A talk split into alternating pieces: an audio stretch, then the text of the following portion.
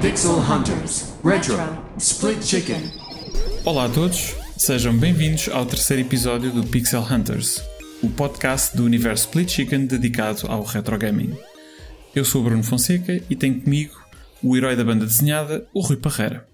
Infelizmente, hoje, o Ricardo Correia, que normalmente nos acompanha, não se pode juntar a nós porque tinha loiça para passar a ferro. Olá, Rui. Então, e tu? Como é que vai a vida? Tudo bem, Bruno. Essa nunca, nunca fica velha, meu. Essa piada. muito boa, muito boa. Ele deve estar a fazer isso e, e a esperar o, o, o chão com os dentes também, esta hora, mas pronto. Certeza absoluta. É, coitado, ele, ele está doente já agora. Uh, não é justificação, porque ele, ele tinha que vir para aqui. O contrato dele é mesmo a morrer. Portanto, enquanto mexer, enquanto respirar, tem que gravar podcast. E foi isso que aconteceu na, na, na segunda-feira, no último episódio que gravámos do do Split Chicken. Não este, se calhar, que ouviram esta semana, porque a gente tem sempre uma, uma semana de diferença entre a gravação do, do Pixel Hunters e a, e a edição. Mas pronto, esta semana em que estamos a gravar o Pixel Hunters, ele gravou não só o episódio do Split Chicken, como o, o Para cá do Abismo, meio doente, e portanto, coitado, hoje ficou a descansar. Estamos só cá nós dois, e olha, estamos os dois uh, sozinhos e bem acompanhados, como costuma dizer, não é? Claro que sim. Só, claro que só sim. faz falta quem está. Pronto, só, só esta. Toma, Ricardo. É verdade, mas Ricardo, um grande abraço para aí as melhoras. Corra tudo bem. Muito bom. E então, Bruno, como é que tem sido este teu mesito? Muita jogatana, mesmo que não sejam coisas retro? Como é que tem? como é que Sempre, tem sempre. Há, sempre. há sempre coisas a acontecer. É assim, não, eh, não quero recapitular tudo aquilo que vocês falam normalmente no, no Split Chicken, porque há sempre, há sempre novidades a sair e vocês têm acompanhado, acompanhado as coisas bem. E ainda, ainda agora saiu o Diablo 2, que, que eu sei que tu tens acompanhado isso de, de bastante perto. Uhum. Ah, e pronto, é, é- é uma oportunidade para revisitar aquilo que também hoje em dia já é um, já é um clássico. Se calhar, se calhar pode ser que num dos próximos episódios possamos trazer cá o Diablo 2 como um dos clássicos. Ah, e falamos até com, com mais detalhe um bocadinho no, no- no remake. Mas, oh, Rui, se calhar. Diz, diz, desculpa. A- a- a- Aqui o desafio, já agora, já que falaste do Diablo 2, e se calhar ainda vamos tocar nele mais à frente, mas eh, o- desafio da Blizzard era tentar perceber, normalmente os jogos têm que resistir ao teste do tempo, né? Tu, um, um bom clássico não quer dizer que não envelheça. Um jogo pode ser bom na sua época e pode não ser bom depois com uns anos. Nada de mal com isso. Pá, A tecnologia avança e há, e há jogos que não, que não, não, não vivem com isso.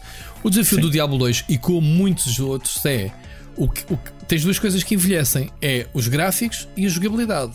Os gráficos sim. resolve-se, né? os gráficos resolve-se com estes remakes, estes uh, remastered, digamos assim, que é o caso do Diablo 2, porque tu podes alternar em tempo real entre o clássico e, o- e a nova roupagem.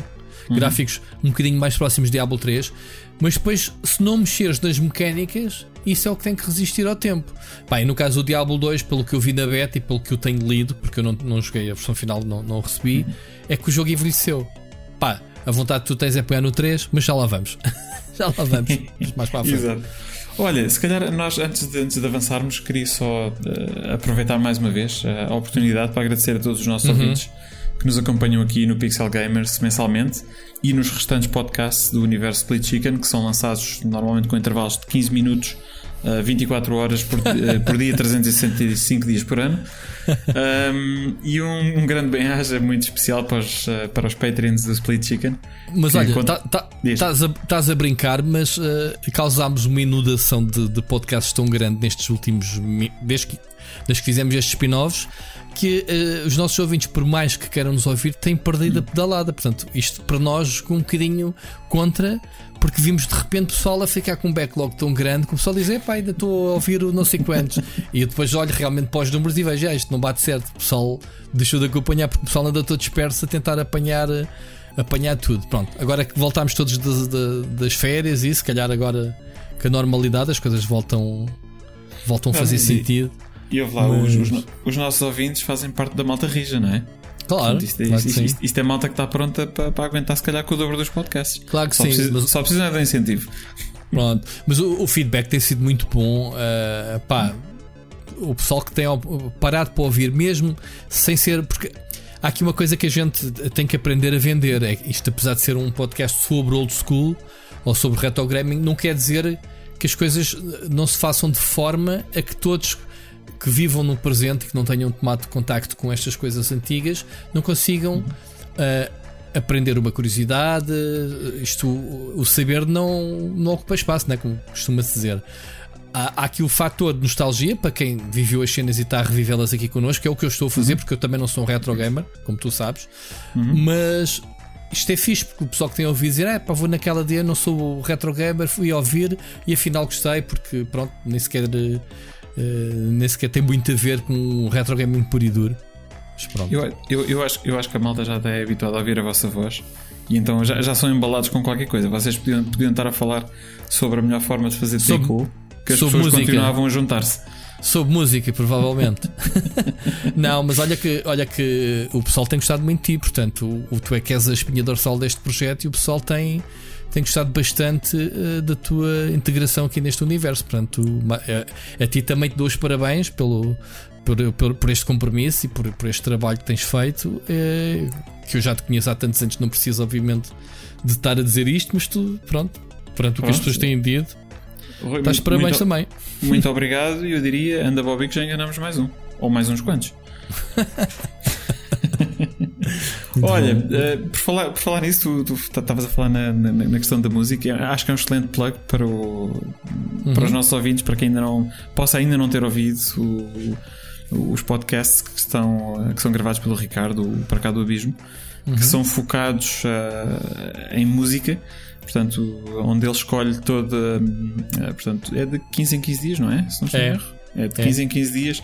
Ele escolhe 10 temas musicais. E... Hoje que estamos a gravar saiu um episódio, por exemplo. Ok. Yeah. E, e, ainda não ouvi, ainda não ouvi o episódio de hoje. Um, em que ele escolhe os 10 temas uh, de, de, bandas diversas e explora um pouco a história da, da banda e, e, das músicas que apresenta. Portanto, Eu acho que interessante é... é mesmo isso: é, é histórias que ele uhum. conta de cada tema, de cada autor ou, ou cada músico, whatever. E é bem engraçado esse desafio dele. Sim, sim, sim, sim. Então, olha, eu estava a dizer ainda há bocadinho uh, que temos que agradecer uh, aos, aos Patreons do Split Chicken, uhum. porque são eles que contribuem todos os meses para que tu e o Ricardo possam comprar o bilhete de autocarro para ver os Cacilheiros a partir do Terreiro do Passe. E isso é uma atividade importante. Boa, é um, diferente, de, diferente do mês passado. e agora que já, já desconfinámos, podemos se calhar ir um bocadinho mais além, até ao Barreiro, se calhar. Pronto, isso aí tens, tens que ver. Então, se calhar, eh, aos nossos ouvintes, se ainda não são Patreons, considerem para que o Rui e o Ricardo possam também comprar o bilhete do Cacilheiro e conhecer o outro lado do Tejo. Um, mas bom. obrigado a todos. Uh, estou, estou, obviamente a brincar. Uh, nós Muito obrigado. Então, ouvimos para o próximo mês, então, né? Obrigado. está feito, não é? Ainda está agradecimentos. ok. Rui, avançamos então aqui para as notícias. Vamos. E, epá, se calhar uh, convém avisar que com a falta do Ricardo e com os segmentos que ele trazia, portanto, cada um de nós uhum. tinha sempre desafios. Este programa será eventualmente mais pequenino, mas vai, se calhar, encontrar o formato que nós queríamos inicialmente, não ser uhum. um, um, podcast tão longo, digamos assim.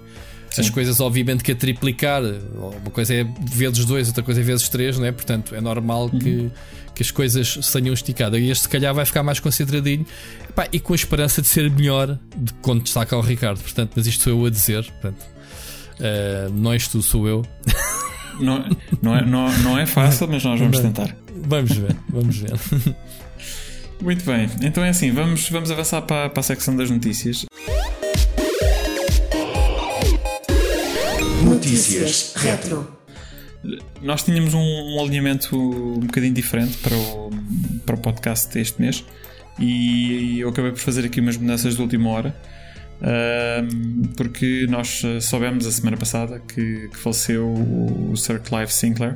Claro. Uh, portanto, o, o, inventor britânico que desempenhou um papel fundamental na criação do mercado dos microcomputadores claro. e que impulsionou de forma decisiva a literacia informática em diversos países do mundo, como foi o caso, obviamente, em Portugal. Uhum. Portanto, um, nós podíamos trazer aqui mais notícias, uh, mais notícias. Uh, não, não vamos fazer, esta é a única notícia que trazemos, porque vai servir de ponte para o nosso tema central. Sim, é notícia barra tema central, basicamente. Sim, sim. que, que no fundo vai ser uma homenagem uh, ao Sir Clive e algumas memórias, obviamente, relacionadas com. Uh, Tens aí coisinhas boas e... para a gente? Uh, tem, tem, tem, tem algumas coisas. Escrevi aqui só, só algumas coisinhas só para dar um, enqu um sabes, enquadramento.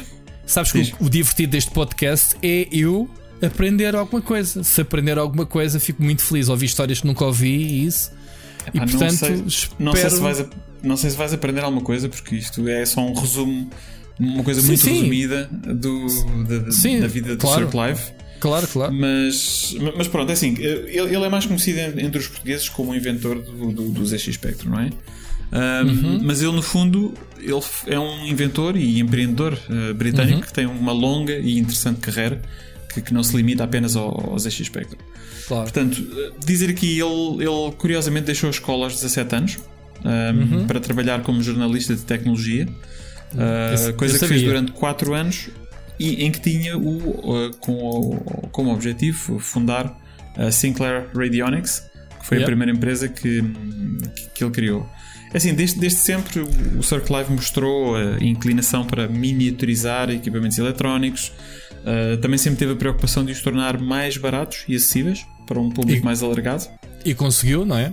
E conseguiu, e conseguiu. Um, portanto, e foi assim que no, logo no início dos anos 70, portanto ainda nenhum de nós era vivo, ele inventou a calculadora de bolso, que foi uhum. se calhar o, o, primeiro produto que ele teve com, com, com maior sucesso. Desde que uh, sim, né? Sim, sim, sim. Ele estava ele, ele, ele no ramo, ele fazia amplificadores e outras coisas, mas eu penso que foi na altura que ele inventou a calculadora de bolso. Isto a eh, calculadora que... era que do tamanho de uma máquina registradora para aí, né? Ou, não, não, não. É, não, não, era mesmo de bolso. Não, era não é dele. Bolso. Antes de haver a dele, qual era a ah. prática do mercado? Não sabes? É pá, tinhas, tinhas, tinhas nas empresas umas que eram também, sei lá, agora como é que eu, como é que eu te digo isto? Eu disse é, máquina pá, registradora, se calhar. Não, é, não eram, eram mais pequenos. Já eram mais pequenos, mas ainda eram granditos. Eram para aí do tamanho, certo. sei lá. Eu lembro-me das máquinas de calcular de secretária. Pá, normalmente, uhum. Normalmente de um jeito para os contabilistas estar ali, ligam e, e, e, nem sequer pegam nela, né? Obviamente, sim, sim, essas sim. dão um jeito. E, e antes disso, tinhas umas, tinhas umas giras com, com manivela. Não sei se alguma vez viste, viste essas. Tu carregavas nas teclas, depois davas à manivela e aquilo fazia a conta. não. não. Isso era muito old school. Eu, eu, ainda me lembro de ir ao trabalho da minha mãe. Uh, hum. epá, e eles tinham ainda algumas coisas mais antigas, já, já tinham eletrónicas uh, de secretária, mas uh, eu lembro-me de ainda terem algumas manuais. Epá, e aquilo para mim era uma maravilha, não é? Imagina, uma criança a, a dar a manivela ali o dia todo a gastar papel. Ah, aquilo imprimia.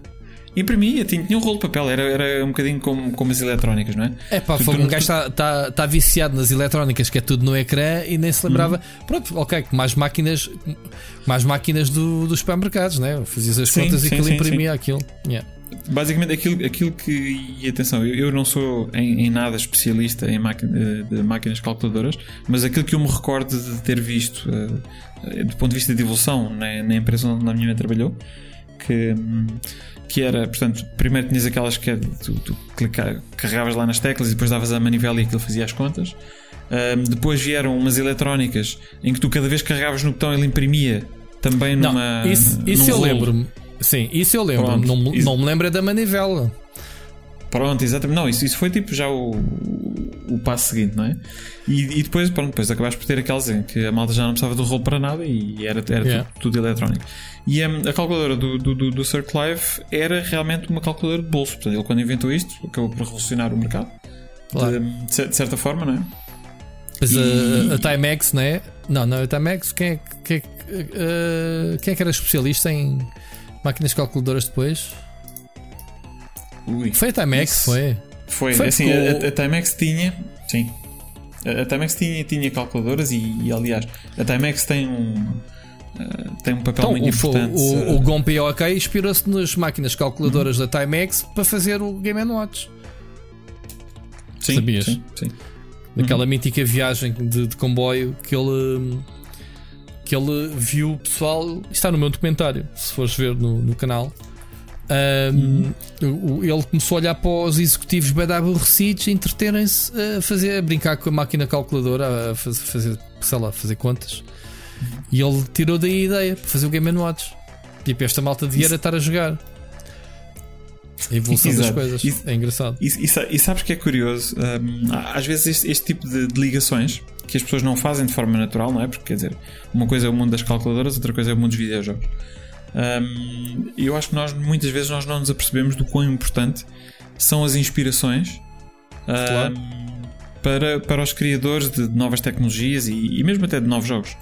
Um, eles muitas vezes são inspirados por coisas que não estão diretamente relacionadas com, com a área dos videojogos, mas que acabam por se revelar muito importantes uh, yep. na, naquilo que eles estão a criar. Sim. Um, é assim, voltando aqui para o, para o, para o Sir Clive, um, ele depois de, de, de, fazer as calculadoras fez mais uma série de produtos um, e mais tarde um, um dos outros projetos que ele teve com, com bastante proje projeção foi uma televisão de bolso. Isso já foi depois. Isto é, já foi depois, exatamente. Uhum. Já foi depois, mas não deixa de ser incrível uh, numa altura em que toda a gente tinha CRTs em casa, ele ambicionar fazer uma, uma televisão de bolso.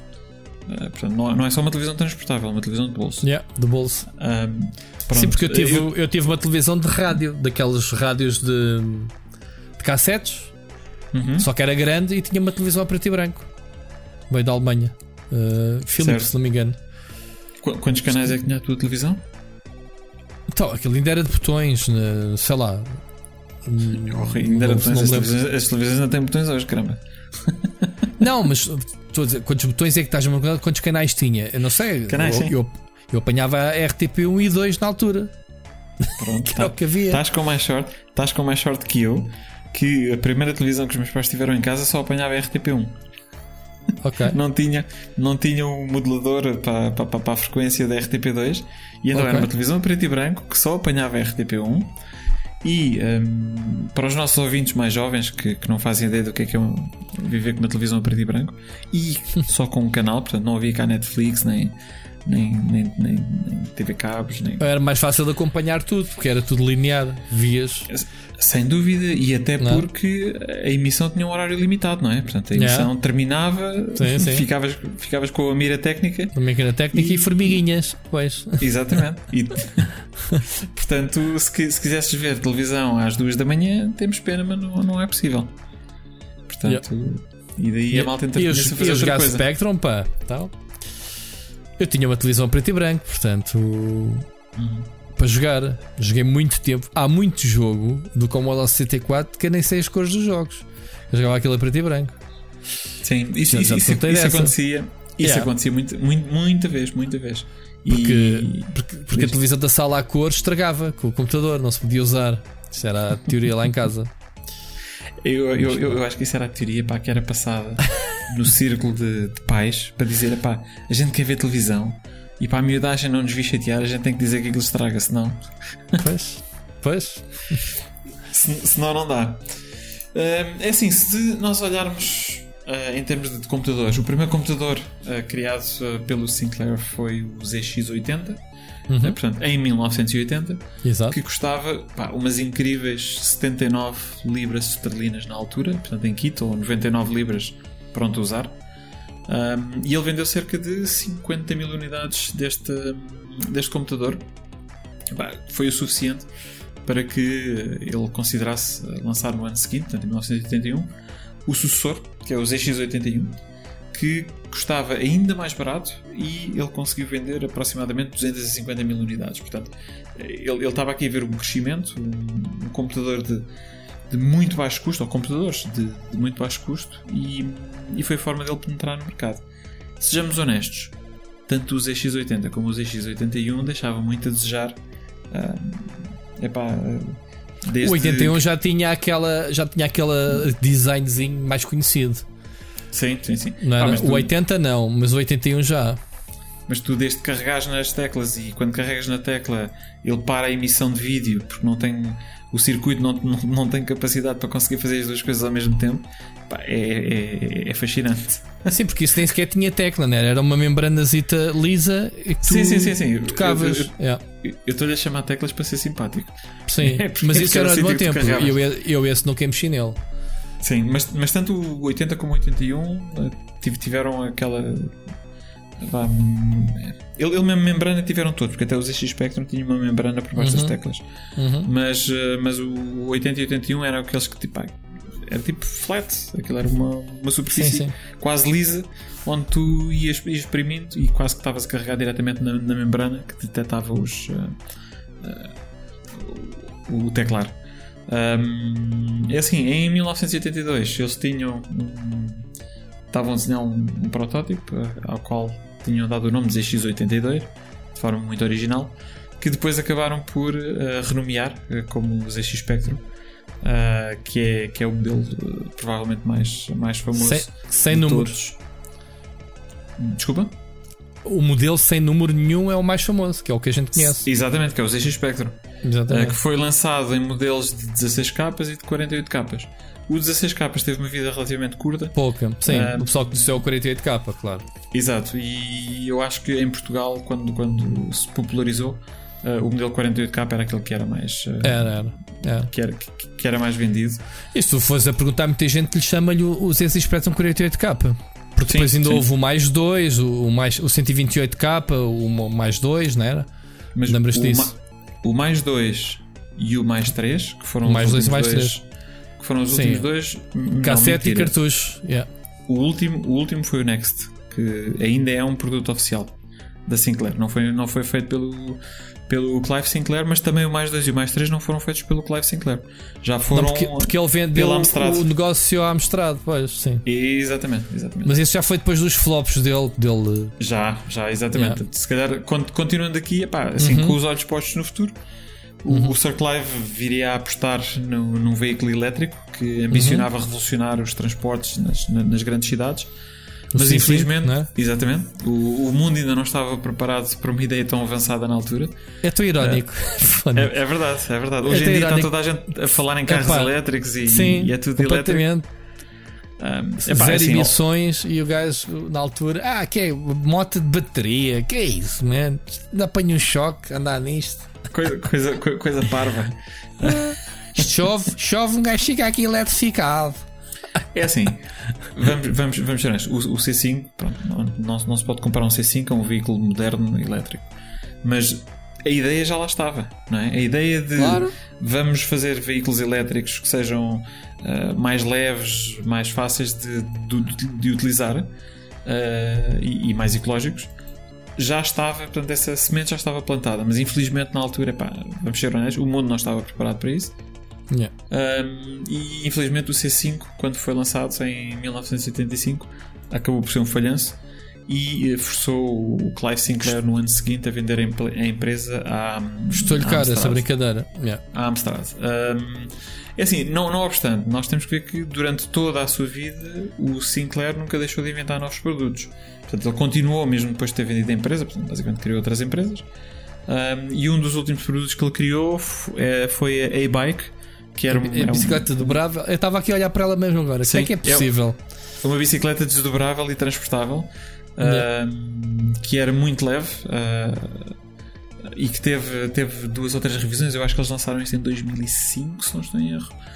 E em 2015 ahm, desenvolveram um, um modelo elétrico. Pá, eu Ah. acho que isto é falta de persistência dele, porque ele, ele tinha o produto, a visão, e mesmo que o design inicial pudesse não ser aceite, pá, ele tinha que ter um horizonte, se calhar, mais aberto. Ou alguém que lhe dissesse: pá, bora continuar a afinar isto. E ele, se calhar, atualmente podia ter um império do caraças, só com estas brincadeiras. Das, de- de- das motas elétricas, de- das bicicletas dobráveis, que é exatamente aquilo que a gente quer. Não é? As bicicletas estão cada vez mais assim. Tiras a roda com uma grande facilidade para meteres dentro do carro e etc. Não é? Este tipo de coisas. Epá, Mas isso até, até dava para transportar, eh, imagina, nos transportes públicos, podias ir no, no autocarro, levavas a bicicleta e depois quando chegavas ao sítio onde, ou mais próximo se calhar do, do, do- trabalho, era só desdobravas aquilo e pst, siga. Ahm, Portanto, o, o conceito, eu acho, eu acho que o conceito é interessante e numa altura como esta do- dos dias de hoje em que nós estamos a assistir a uma revolução completa da mobilidade nas cidades. Portanto, Uhum. tu Olha, estava aqui a ler, desculpa, desculpa a propósito disso. Ele em 2015, repara, foi há 6 anos, voltou. Lá está, deve-se ter percebido, tipo, man, então, mas eh, o mercado está a pedir isto que eu inventei há, há 20 anos atrás, ou há 30, ou há 40, sei lá quando, né?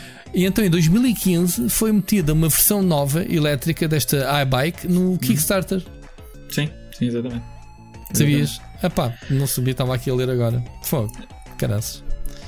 Epá, o, o, vamos lá ver. Acima de tudo, ele, ele era um inventor. Uh, ele olhava para um problema e tentava resolver o problema.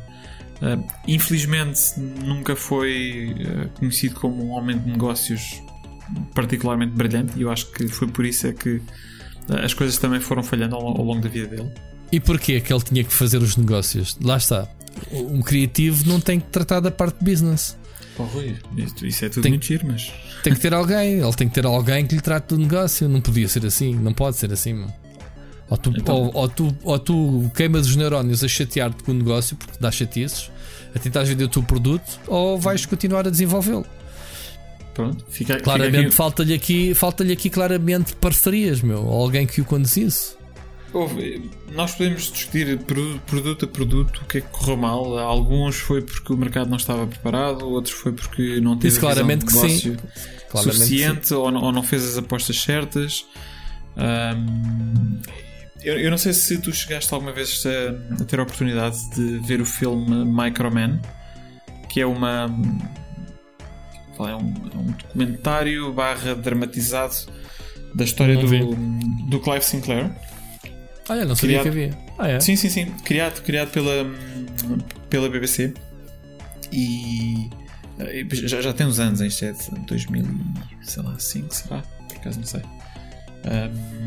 mas, mas foi, foi basicamente é um documentário dramatizado da história do Sinclair pá, e tu apanhas ali muito de, de, daquilo que se passou e alguns dos problemas que, que existiram para que, para, para que o Sinclair não, não tivesse o sucesso que, que merecia.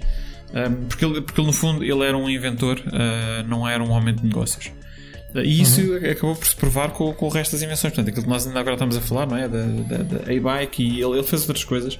Aliás, quem, quem quiser saber mais uh, sobre o Clive Sinclair, não há melhor recurso, eu diria, a, a nível mundial, do que, do que o Museu uh, Loads, uh, Loads EX Spectrum no, em uhum. Catanhede. Sim. já foste portanto, lá, não? Já, já fui lá, já fui lá. Ah, já foste lá? Ok. Já, eu fui, eu fui lá. Uh, ok, deixa-me deixa reformular. Eu fui lá quando ele estava ainda no Museu da Pedra, em Cantanhede. okay. Eu falei, falei na altura, o, o João Diogo Ramos, pá, de forma extremamente simpática, uh, acedeu a um pedido meu porque eu estava em Cantanhede. Uh, portanto, como, como sabes, eu estou fora do país, portanto, eu vou normalmente no Natal uh, a Portugal. E eu, eu estava em Cantanhede basicamente no dia de Natal no dia 25 de dezembro. Hum. Um, epá, mas eu falei com ele e disse-lhe: eu, eu, eu, presumo que não esteja, não é? Mas o museu por acaso está aberto. Ele disse: pá, não há problema. Eu arranjo forma uh, de, de, de, de, abrir o museu e eu próprio vou fazer uma visita guiada.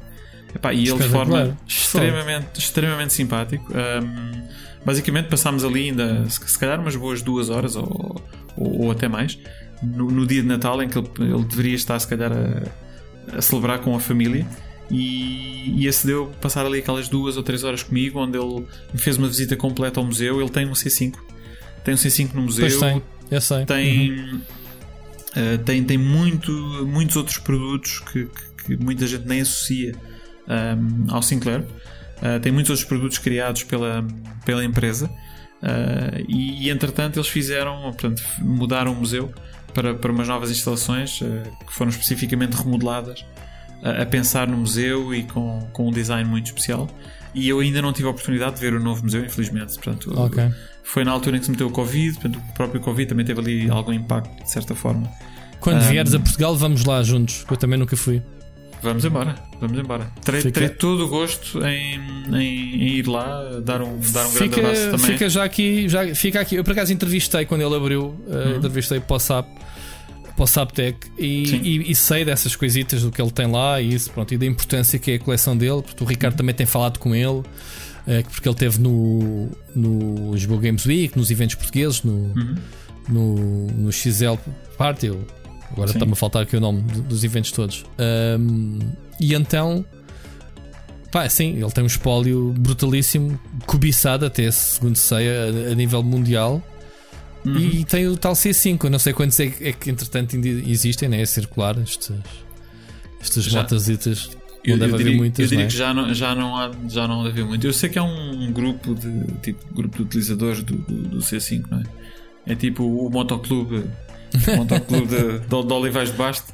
Uh, pronto, mas é de malta que, que anda com, com, com o C5, mas hoje em dia eu acho que eles já se já devem juntar mais só para falar sobre o assunto do que propriamente para, para, para conduzir as máquinas. Em vez, em vez de sacarem do telemóvel do bolso, sacam de um 48K né? para mandar uma mensagenzinha. oh, meu Deus. Era, é verdade, tu, tu, eu não sei se tu sabias, mas o Clive Sinclair era conhecido também por não utilizar tecnologia. Não utilizar as. Sim, o que uh, é. Ele, ele, tinha uma secretária, ele tinha uma secretária que, que lhe enviava os e-mails. Basicamente, ele ditava-lhe os e-mails e ela é que lhe enviava os e-mails uh, para a frente e para trás. Portanto, não deixa de ser curioso, não é? Uma pessoa tão ligada à tecnologia e que no fundo acabou por não, não abraçar a tecnologia da, da mesma forma. Pá, há pessoal. Normalmente esta malta é toda excêntrica, provavelmente isso faz parte da excentricidade dele, não é? Sim, sim. Mas pronto, é assim, olha, fica aqui, fica aqui então prometido. Quando for a Portugal, uh, falamos os dois e vamos, vamos dar um pulinho a Cantanhede, uhum. uh, faz, fazer uma visita ao Diogo e, hum. e, e, ver, e ver o museu uh, como, como é que ficou. Portanto, o Museu Lourdes ZX Spectrum. Um, eu recomendo aos nossos ouvintes que, se tiverem a oportunidade, passem por lá. Um, eu já vi fotografias do novo espaço, está absolutamente fantástico. Eles têm Uh, tem uma zona de, de, projeção de vídeo onde eles estão sempre a passar vídeos uh, sobre a temática. Tem uma. Uma sala típica. Tem uma sala 80. típica dos anos 80 com o menino da lágrima. Yeah. claro, não pode faltar. que é um clássico, de, um clássico das casas portuguesas do, do, do, dos anos 80. Epá, tem uma parede muito, muito gira que, onde eles colocaram basicamente capas de jogos de Spectrum, mas de. Eh, vá lá, de pirataria. Sim. Portanto, de, de algumas das casas nacionais que tinham. Portanto, se tu lembras-te na altura, eh, as cassetes, algumas delas tinham tipo um boneco que era sempre o mesmo e depois eles escreviam à mão claro, o nome do jogo. Claro que sim, man. Been there, uh... done that.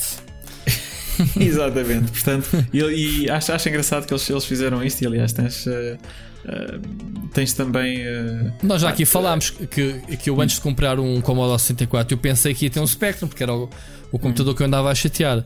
Eu fui uma pessoa, eu não sei se a, se a malta ainda faz isto hoje em dia. Eu era uma pessoa que antes de ter o computador andava, sempre que via jogos, eu comprava, já tinha uma coleção de jogos do Spectrum brutal quando recebi o Commodore 64. Uhum. Eu comprei uma mata de jogos antes de ter o, o, o, meu computador porque pensei que ia ter um Spectrum. Ah, tu pensavas então, que ia ter um Spectrum? Sim, eu, era o que eu podia, era o que os meus amigos tinham. Eu, eu comprei muitos jogos nas lojas de eletrodomésticos. Uhum. Tinha das vitrines, os jogos, não sei o que, comprava, via a capa, a preto e branco, um boneco qualquer. Ah, este jogo deve ter fixe. Phonics. O jogo. Nem o boneco tinha a ver nada com o jogo, mas pronto. E houve várias surpresas assim, pá. No Spectrum encontrava-se muita coisa brutal. Em quiosques, das revistas também se compravam. Mas sabes, tipo, mas sabes é, é curioso. comprar no quiosque da Amadora, por exemplo, que havia na estação. Uhum. Enfim que é curioso, diz, diz, Bruno. Uh, desculpa, não, eu, ia só dizer. Uh, é, é, curioso que com, com, com, a quantidade e diversidade de jogos que tu tinhas na, do, do ZX Spectrum, uh, epá, tu vias jogos com um nível de inovação que tu nunca mais viste em plataforma nenhuma. Tu hoje em dia, epá, não tens jogos, sei lá, o, o Spectrum aqui na altura era, valia tudo, não é? Portanto, tu se levantasse de manhã e dissesse, olha, vou fazer um jogo sobre, sobre lavar roupa uh, lavar roupa por mês. E então lançavas um jogo onde o teu objetivo era fazer a lavagem da roupa. Era, epá, e tens, tempos, e, tempos e tens coisas. Exatamente, e, tens jogos epá, com ideias uh, perfeitamente uh, estapafúrdias. Tu, tu, tu disseste tudo. Tu disseste se te apetecesse levantar de manhã e fazeres de uma manhã um jogo sobre lavar roupa, fazias. O teu Sim. orçamento era meio dia de trabalho ou um dia de trabalho, e se perdesses isso, não valesse nada, era um dia de trabalho que perdeste, estiveste entretido. Hum. Ou seja, tu não vais dizer à Rockstar para fazer um GTA V em 6 anos, 7 anos de produção, a gastar hum, centenas de milhões de, de dólares um jogo sobre lavar a roupa. Estás a ver? São tempos diferentes. Olha, vamos, vamos, vamos deixar já claro. Ouviram aqui, ouviram aqui primeiro GTA 6 com uh, uh, jogos de lavagem roupa. de roupa incluída. Há muita coisa que podes lavar no GTA, mas acredito que não seja roupa. é mais o dinheirinho. mais dinheirinho, é verdade. Uh, pronto, é assim. E, e tens ainda uh, no, no, panorama nacional, nós temos felizmente. Era, um... era o que eu ia perguntar-te. Vais falar da fábrica, não? Da, da Timex? Pode, podes falar, podes falar. Não Avança. conheces. Não, pensei, pensei que ias falar disso também, que é uma parte eu, importante. Eu, eu, conheço a história, mas arranca, Rui. Conheces? Não, então fala tu que eu sei partes, não, não sei 100%. Conta. Não, é história assim, da, Costa eu, da Caparica. Eu, né? eu também não sou especialista. Uh, aliás, o, o João Diogo Ramos vai-me vai matar, porque eu até devia saber isto bem. Uh, mas, mas pronto, a Timex que tinha, que tinha a fábrica na, na, na Costa da Caparica uh, teve, teve um, um, papel muito importante a nível nacional porque eles fabricaram nessa, portanto, nessa, nessa localidade, na Costa da Caparica, os clones do, do, do ZX Spectrum, portanto o Timex, o 2048. 2048. O que era muito, era conhecido, muito conhecido. Havia, eu uhum. acho que tinha mais amigos com o 2048 do que o 48K. É porque era um produto nacional. Então eu acho que eles tiveram uma, uma boa circulação. Nacional e era muito mais, eh, muito mais sturdy, era mais. Uh era, Sim, era, teclas... era, melhor, eram as... teclas de plástico, já não eram de borracha, as... não era? Exato, as teclas eram, eram rijas. Uh, ele, ele, ele, tinha um aspecto mais robusto, mas, mas por dentro. Por dentro era praticamente um ZX Spectrum, mas infelizmente eles mudaram ali uh, meia dúzia de coisas na, na, na ROM que, que, fizeram com que ele não fosse tão compatível com, com o Spectrum. Mas houve uma coisa, assim, estás a dizer que isso é um clone, ou seja, nem sequer foi uma licença. Eu pensei, eu, não, não, minha ideia é que tivesse sido uma licença. Foi, foi, foi, tens razão. Clone, clone provavelmente não é. Ah, okay. não, não é a melhor é, forma. Podia não, ser na altura, podia não ser regulado, podia não ser sim, regulado. Sim, sim. E, da mesma forma que, que a Sony lançou o, o Walkman, eu uhum. lembro-me ter um da Sharp igualzinho, quer dizer, era um leitor de cassetes, não é? Certo. Só, eu, só que era da Sharp. Um eu quando digo um clone, não estou a falar dos clones como os russos, não é? Como, certo, certo, ok. Uh, Mais Famiclones e essas coisas. Exatamente, não, não, não. Estou a falar de um produto que foi, foi efetivamente licenciado. Ah, ok. Uh, e, e, pronto, e foi, e foi, fabricado em Portugal, portanto nós também tivemos um, um papel, o nosso pequeno país uh, teve, teve também um papel uh, preponderante pronto, na, na, divulgação do Spectrum. Eu sei que nós vendemos imenso, epá, para a Polónia, se não estou em erro. Acho que para a América do Sul também foram muitos, não foi? For, foram, mas eles, um, eles tinham, por exemplo, eu sei que eles no Brasil tinham os TKs. Portanto, o, hum. o Spectrum lá era o TK ah, pá, 80, 90. Ok, olha, não, não, não, não, não me recordo. Uma vez mais, se forem ao Museu em Cantanhede, eles têm lá exemplares, portanto vocês podem ver em primeira mão. Uh, que é melhor do que confiar na minha, na minha pobre memória. Mas, mas pronto, é assim, isto, isto para, para, no fundo para dizer que nós, nós tivemos um papel também cá e ainda hoje em dia uh, temos uma comunidade muito, muito ativa. Uh, aliás, eu acho que neste momento a comunidade portuguesa é se calhar das mais ativas do Spectrum. temos pessoas a fazer preservação de jogos, fazem portanto, prémios de GOTY, portanto, o André Luna Leão também, também está muito envolvido portanto, em, em, tudo isto e tem-se prestado também o museu. Um, temos uma comunidade bastante, bastante grande e, e bastante ativa, uh, o que não deixa de ser curioso porque há alturas em que eu acho que a nossa comunidade é até mais, mais ativa do que a do Reino Unido, o que, o que não, não deixa de ser de dizer um pouco sobre, sobre a nossa história uh, com, com, com, com o Spectrum. Um, curiosa, diz, desculpa. Uh, ia te perguntar sobre o, o, que se faz, ainda se faz na atualidade muitos jogos para o Spectrum, não é? Tens acompanhado ou nem por isso? Ui, uh, fazem-se, fazem-se muito e fazem-se jogos em Portugal ainda. Pois. Um, portanto, tens. Uh, Continua-se todos, todos os anos, é pá, saem diversos jogos. E, epá, não sei, eu diria se calhar 30, 40 jogos, se calhar. Uh, ainda por ano para o Spectrum, que não, não deixa de ser um, um número uh, bastante elevado, tendo em conta que é uma máquina que ah, já tem neste momento. E consideras que os jogos atuais são originais ou continuam tipo, a ser eh, clones e, e, réplicas daquilo que se fazia antigamente com aquelas limitações do género? Será que eu consigo fazer aqui um Space Invaders ou, ou, ou, ou um Pac-Man ou qualquer coisa? Né? Porque na altura era simples. E, não, não. E... Tens coisas novas. Tens uhum. coisas novas. No, novas e atenção. E com muita qualidade. Alguns deles eu. eu, eu, eu Isto aqui a pergunta é legítima, porque eu não, não conheço, estou mesmo por fora. Não... Sim, tu tens, tens, por exemplo, tens uh, jogos como o Legend of Yana, uh, que é provavelmente um dos melhores jogos do Spectrum de sempre. Hum, Portanto, Curioso. consegue, consegue-se bater bem com, com grandes clássicos do passado. Uh, e, há, tens... e há espaço comercial para isto? É pá, não, é um nicho. É um nicho. Uh, portanto, fazem-se vendas. Normalmente tens muitos jogos que são colocados online e tu pagas aquilo que quiseres. Outros uhum. têm, um, têm um preço, pronto, têm um, eles colocam um preço, mas normalmente é um preço simbólico, pá, 2 euros, 5 euros, uma, uma coisa assim. Um, tens algumas versões físicas uh, que se fazem, pá, normalmente custam, sei lá, 20, 30 euros. Uh, mas, mas, são, mas são basicamente é um mercado de nicho, não é? Portanto, quem, quem queira quem queira enriquecer a fazer videojogos uh, não, não será provavelmente com o Spectrum neste momento que vai conseguir. Uh, isto são, são obras de obras de amor. é uma máquina que foi muito importante uh, e que ainda hoje, como digo, fazem-se jogos fantásticos. Um, portanto, tens, tens desde, desde novos jogos até da, da série Castlevania que fizeram uh, para o Spectrum. Uh, tens, tens, tens, muita coisa, tens muita, muita, muita, muita, muita coisa. E, e há um par de anos uh, lançaram o, o, a nova versão do Spectrum, do ZX Spectrum Next. Que embora Quando é que vai tenha, ser? O Next já saiu. Um, ele saiu há dois anos e, uh, portanto, através de um Kickstarter. É que esse, é que esse Spectrum tem, andou durante tantos anos para a frente e para trás que eu, eu perdi-me, sinceramente, com o. Não, não, ele foi, ele foi lançado, sim, ele, foi lançado, aliás. Eu tenho um, eu tenho um. Tu compraste? Ok. Uh, fiz, sim, eu participei no, no primeiro Kickstarter. Um, tenho, tenho cá em casa, por acaso, olha, tenho, tenho utilizado bastante. Um, porque ele é retrocompatível com, com, com o Spectrum 48K, o 128, etc.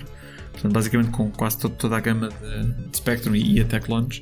E como é que correm os jogos? É MP3 ou. Uh, tens, tens, tens fecheiros com, com formato próprio. Uh, portanto, tens vários, okay. vários formatos que podem, podem ser utilizados. Sim, tens, tens TAP, tens ZX, uh, uh, tens o Snap. Portanto, aquilo, basicamente Por... tens diversas, diversos formatos. Não para quem não sabe, o Spectrum carregava cassetes, não era? Como é que era possível, não era? Os jogos eram, eram som. Tanto que havia duas curiosidades. Uma, mais recentemente, o pessoal a carregar no MP3 num portátil e a carregar uhum. o jogo para o Spectrum. Não sei se sabes dessa. Sim, sim, sim. sim. Pronto. Até o segundo, o segundo, havia rádios piratas nos velhos tempos que de madrugada transmitiam, em vez de estar a, a, a transmitir música, transmitiam os jogos para o pessoal chegar a gravar nas cassetes e corrê-lo no Spectrum. E Sabias dessa também? É verdade, sabia. Sabia e, tinhas, e tens algumas Como bandas. é que é possível? Tens algumas bandas que lançaram álbuns com faixas de. Que tinham basicamente um programa Spectrum. Portanto, o próprio LP, tu compravas o LP, que ele trazia umas quantas músicas, e a última música, se calhar, era uma música de. que não, que não era música, era basicamente era um sons. jogo. Os sons para, para, carregar, para carregar um jogo ou para carregar um programa no. No, no Spectrum, epá, eram, eram tempos uh, muito, muito interessantes. Queres que diga? Eu acho este tipo de projetos uh, interessantes, uh, exploram. Basicamente estás a explorar novas fronteiras utilizando tecnologia que pá, não há outra forma de o colocar, era, era, arcaica, não é? Portanto, o próprio Spectrum, por muito que eu gosto do Spectrum, e, e eu gosto bastante do Spectrum, pá, é, é, um computador bastante limitado, não é? Estamos a falar claro. 48K. Tu hoje em dia abres um fecheiro Word, escreves Olá e gravas, ocupa mais do que 48 capas. Muito mais, sim. Muito mais, é verdade. Portanto, não, mas é assim, o, o legado está vivo e recomenda-se. O Spectrum Next uh, também está, pronto, também está, está a mexer. Eles fizeram um segundo Kickstarter para uma nova versão, não, não uma versão nova, mas uma versão revista vá, do, do, do Spectrum Next que, que, que, tem mais memória e tem mais alguns ajustes mas que no fundo é, é, é a mesma máquina. Um, e que mantém, eh, mantém viva a chama de, desta máquina, criada pelo, pelo Cirque Live. E, e, pronto, é assim, eh, infelizmente, a 16 de setembro deste ano, o, o Cirque Live partiu e deixou para trás um, um vasto legado tecnológico e uma comunidade que claramente nunca vai deixar morrer a sua memória com todos os projetos que, que continua a executar. Muito bom. Pronto, Muito não sei se tens, mais alguma coisa que queiras acrescentar sobre, sobre este tema. Ah, Poderíamos estar aqui a noite toda a falar sobre isto, mas pronto, vamos avançar eh, porque epá, realmente eh, eu, eu sou aquele, eu sou aquele tipo de jogador acidental porque eu nunca tive nenhum Spectrum. Aliás, eu tive um Spectrum. O único Spectrum que eu tive foi-me oferecido pela minha mulher, Mónica. Eh, há pff, dois anos, três anos, ofereceu-me um Spectrum que comprou. Já não me lembro, na feira, numa feira qualquer, com garantia que trabalhava, mas depois chegámos cá a casa e não, não trabalhava. Ligava É à imagem, eh, é aparecia o cursor, a membrana estava estragada. Do, que é uma, uma avaria comum, digamos assim. Hum. E ela acabou por o devolver. E depois acabámos por não ter mais nenhum. Ah, Mas sim, era só para ter, só para, pela graça. isso era o pai, tu- pai dela também teve, isso- mas e- não- nunca tive, né? ti- tiveste durante um bocadinho. Não funcionou, mas pronto. Mas, mas pronto, joguei muita, muita coisa no Spectrum. Na casa dos meus amigos, joguei todos os jogos que eu conheço e joguei, é pá, como se tivesse o, o computador. Acabei por ter um Commodore 64, pronto, que era semelhante, mas é outra Certo. história. Mas é outra história. Já já agora, para quem, para quem esteja na, na mesma situação que, que tu estiveste, onde epá, tiveste um Spectrum mas não funcionou, ou alguém que vá desenterrar o Spectrum de- que tem, que tem no, no sótão e que verifique que por algum motivo, seja ele qual for, já não funciona, eh, não o mande fora. Eh, não se esqueçam, vocês podem reparar esses equipamentos. Yeah. Uh, nós temos, uh, se, quiser- se quiserem mesmo ver, ou se, ou se- preferirem, a ter, uh, uh, vá fazer, fazer a reparação uh, com, com, com, com técnico, uh, portanto, com, com, uma técnica nacional, uh, podem procurar pelo consultório da Paula. Uh, ela repara, repara esses Spectrums e, e tem diversos projetos ligados, portanto, é. Estamos, estamos Consulto- a fa- Consultório da Paula? Consultório da Paula, sim. Engraçado. Pronto, se tu procurares por consultório da Paula, vais encontrar e ele, eh, portanto, ela, ela faz reparação de, de, de spectrums. Eh, eu creio que tem, tem inclusive, eh, de certa forma, ajudado também o museu e, e fez até, se não estou em erro, demonstrações ao vivo no museu.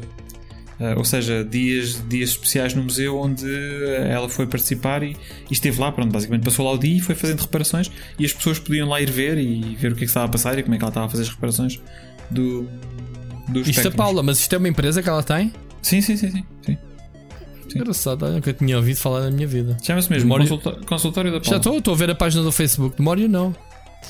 Estás a ver? E ela é é alta c- crack. Colunas Sim. de som, cenas de eletrónica, brutal. É assim, tu se, se procurares na, na, na comunidade nacional, eu diria que quase toda a gente vai, te vai referir o consultório da Paula. Ah, e pronto, fica aqui. Não, é- não é um patrocínio, mas, ah, mas nó- nós gostamos de ver as máquinas a funcionar. E se tiverem máquinas que estejam a precisar de reparações, Estou a ver aqui uma foto dela a, a reparar a placa de uma televisão gigante, com o osciloscópio e as cenas todas aqui. Brutal. Muito bem, Rui, avançamos então. Fechamos aqui Não, o, o- Não, não avançamos, vamos continuando a falar do espectro. Se calhar agora vais Vamos. tens aí qualquer coisa prendinha para nos estarmos a- para as pessoas descansarem de nos ouvir, não é? Nossa, Sim, sim, vamos, nossa sessão. vamos avançar para o nosso primeiro ah, ao som da nostalgia. Ah, portanto, vamos, vamos ouvir e, e depois ah, comentaremos.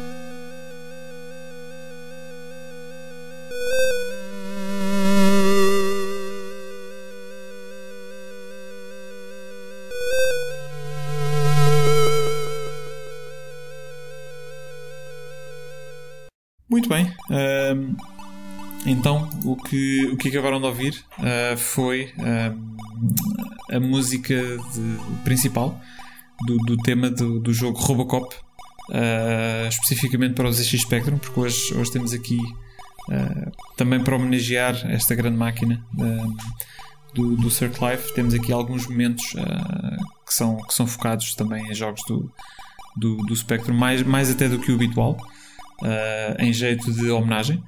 Portanto, esta, esta música foi. Portanto, o compositor da música para o Spectrum foi o John, Jonathan Dunn. Uhum. Um, ele tem. Ele tem uma. Eu diria um. Um, som. Um ritmo muito calmo. Uh, é muito, eh, muito nostálgico ao mesmo tempo, muito. Sim, e melódico, não é? Portanto, melódico, tem, tem, não é? Tem sim aquela aquilo que o Robocop é. Isto é o Robo, Robocop 1, não é? ainda não tinha roubado o 2. Não, okay. Robocop 1, exato. Ainda só tinha roubado o primeiro copo. um, não, e esta música, assim, esta, esta música teve, teve, teve bastante sucesso. Uh, aliás, passados uns anos, uh, uma máquina de eletrodomésticos, uh, portanto, Ariston, criou um anúncio onde tem, utilizam exatamente esta música. Uh, Opa, tu, tu passaste o, o anúncio antes e, e, e, provavelmente estamos a ouvi-lo aqui, de fundo, mas tu passaste o, o anúncio e, e, eu fiquei tipo, como é que se fazem anúncios hoje em dia de 2 minutos e meio? Dizes assim, é pá, mas esse anúncio se calhar é para o YouTube. Não, man, isto era um anúncio dos anos 80. Com esta musicazinha e a letra que eles encontraram para rimar com o Ariston é brilhante. é brilhante. Queres, queres recapitular? O On and On and Ariston. And on. And on. And Ariston. And on. And on. And on. And Ariston. Mas a tentar manter aqui o loop quase em transe não é, da música. Sim, sim, sim, é, sim, sim, Que é basicamente quando tu estás a olhar para a máquina de lavar, é o que te faz, andas à roda, à roda, à roda. Se metes uma sapatilha dentro de uma máquina de lavar, é o que tu vais ver. A sapatilha à volta, à volta. Então, so on, on, Ariston. And Ariston. Não, é, a música foi, é ficou, ficou bastante brilhante. conhecida por causa desse, desse anúncio, mas. Uh... Eu fui a primeira vez, olha, lá está. Uh, outros tempos, meu. Não, não, não me lembro nada disso, meu. Não me lembro nada dessa, dessa Eu... música, mas é delicioso. É. E depois, não há cá, não há cá pé, é a música e vê-se o tipo and on, tipo, faz-me lembrar uh, shono, uh, porno chunga, isto, não é? Musiquinha de fundo, faz o tipo e fez uma família a fazer palhaçadas à volta das, dos eletrodomésticos. Dar isto, não é? Porno é muito bom, Rui, desculpa. Mas não é? A música faz lembrar a música de Porno Xung, man. Dentro desta versão, desta versão, Dar isto com ele Já a falar. And o... on and on. Hã? Vá lá, vá lá, Bruno, Bruno. On and, and on. Podíamos estar aqui a noite toda, só. On. Não, mas, mas olha, nós, nós, nós queremos que as pessoas não desliguem. Que se calhar convém avançar. Senão, é que senão daqui a nada é muito, a malta mete bom. isto, isto, mete isto e imagina o Ron Jeremy.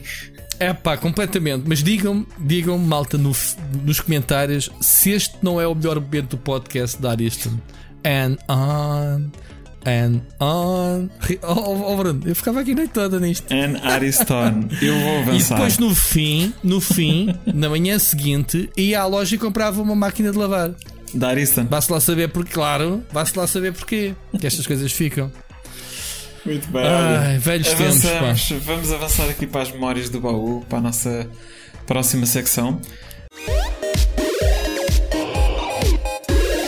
Memórias do baú. Um, este, este mês temos uma surpresa muito especial. Porque. O, Recebeste finalmente uma mensagem de um ouvinte. Hein? Sim. Grande, que, grande Bruno. Que, que nós não pedimos. Portanto, nós não pedimos aos nossos ouvintes para participarem, mas os nossos ouvintes não querem saber. Não isto, basicamente, isto é deles, isto é deles, eles é que mandam nisto, não é? E quando quiserem participam e a gente se desenrasca. Portanto, uh, vamos ouvir agora a seguir a mensagem do, do nosso ouvinte Luís Andrade. Um grande abraço para ele. um, onde ele vai aproveitar, portanto, vai fazer uma, uma breve introdução e vai partilhar connosco uma memória do seu baú. Portanto, Pronto. vamos a isso. Vamos embora. Boas a todos, eh, sobretudo ao Bruno Fonseca e, e logicamente tenho que mencionar o Ricardo e o Rui. Bruno, muito obrigada por teres tido esta ideia, penso que partiu de ti. É muito bom termos eh, um cantinho do retro gaming.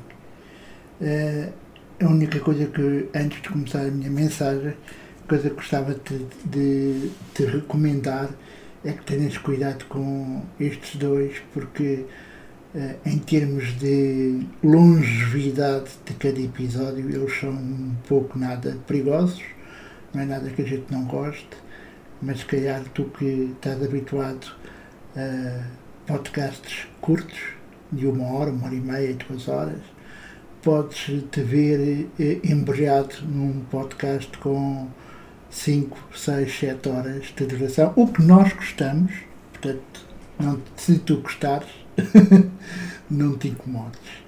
Ora bem, o que é que eu gostava eh, nesta minha primeira mensagem para o, o Pixel Hunter eh, e para vocês os três, o que é que eu gostava de vos levar até à minha infância. Eu sou um pouco mais velho do que vocês. E quando eu tinha os meus 8, 9 anos, o que é que nós jogávamos naquela altura? Uh, portanto, há 49 anos, o que é que nós jogávamos? Uh, como, como devem saber, na, naquela altura só havia RTP1, RTP2, uh, a e branco, não havia internet, não havia telefones, telefones móveis, eh, telemóveis, smartphones, não havia nada disso. Portanto, praticamente nós miúdos andávamos quase sempre na rua. E tínhamos jogos que hoje a, maioria dos miúdos nem sabe que existiu.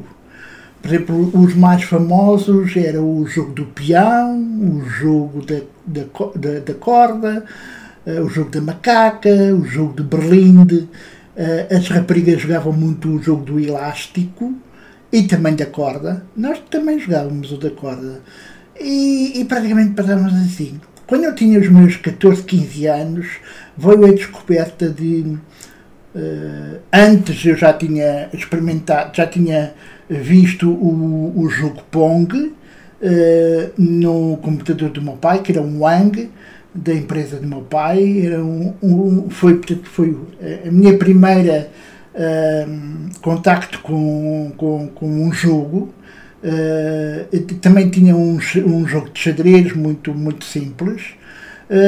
Quando tinha os meus 14, 15 anos, então uh, entrei dentro de um café na, na, na zona da, da, minha casa e eles tinham instalado um, algo que me, me fascinou imenso.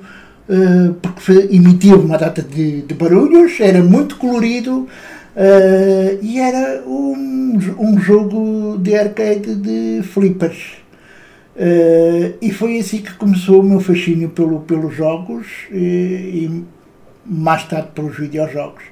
O nosso templo de ouro do, das máquinas arcade era a Feira Popular. Estávamos sempre ansiosos para irmos para lá, para que os nossos pais nos deixassem à sexta-feira à noite irmos uh, à Feira Popular. Uh, muitos dos jogos que. De, de, de, lá, o meu primeiro contacto com, com jogos, por exemplo, o, o Pac-Man, com o Kong, mesmo que o Sega Rally foram na Feira Popular. Uh, depois veio o tempo do Spectrum que revolucionou tudo. Revolucionou completamente tudo. Tudo, tudo, tudo.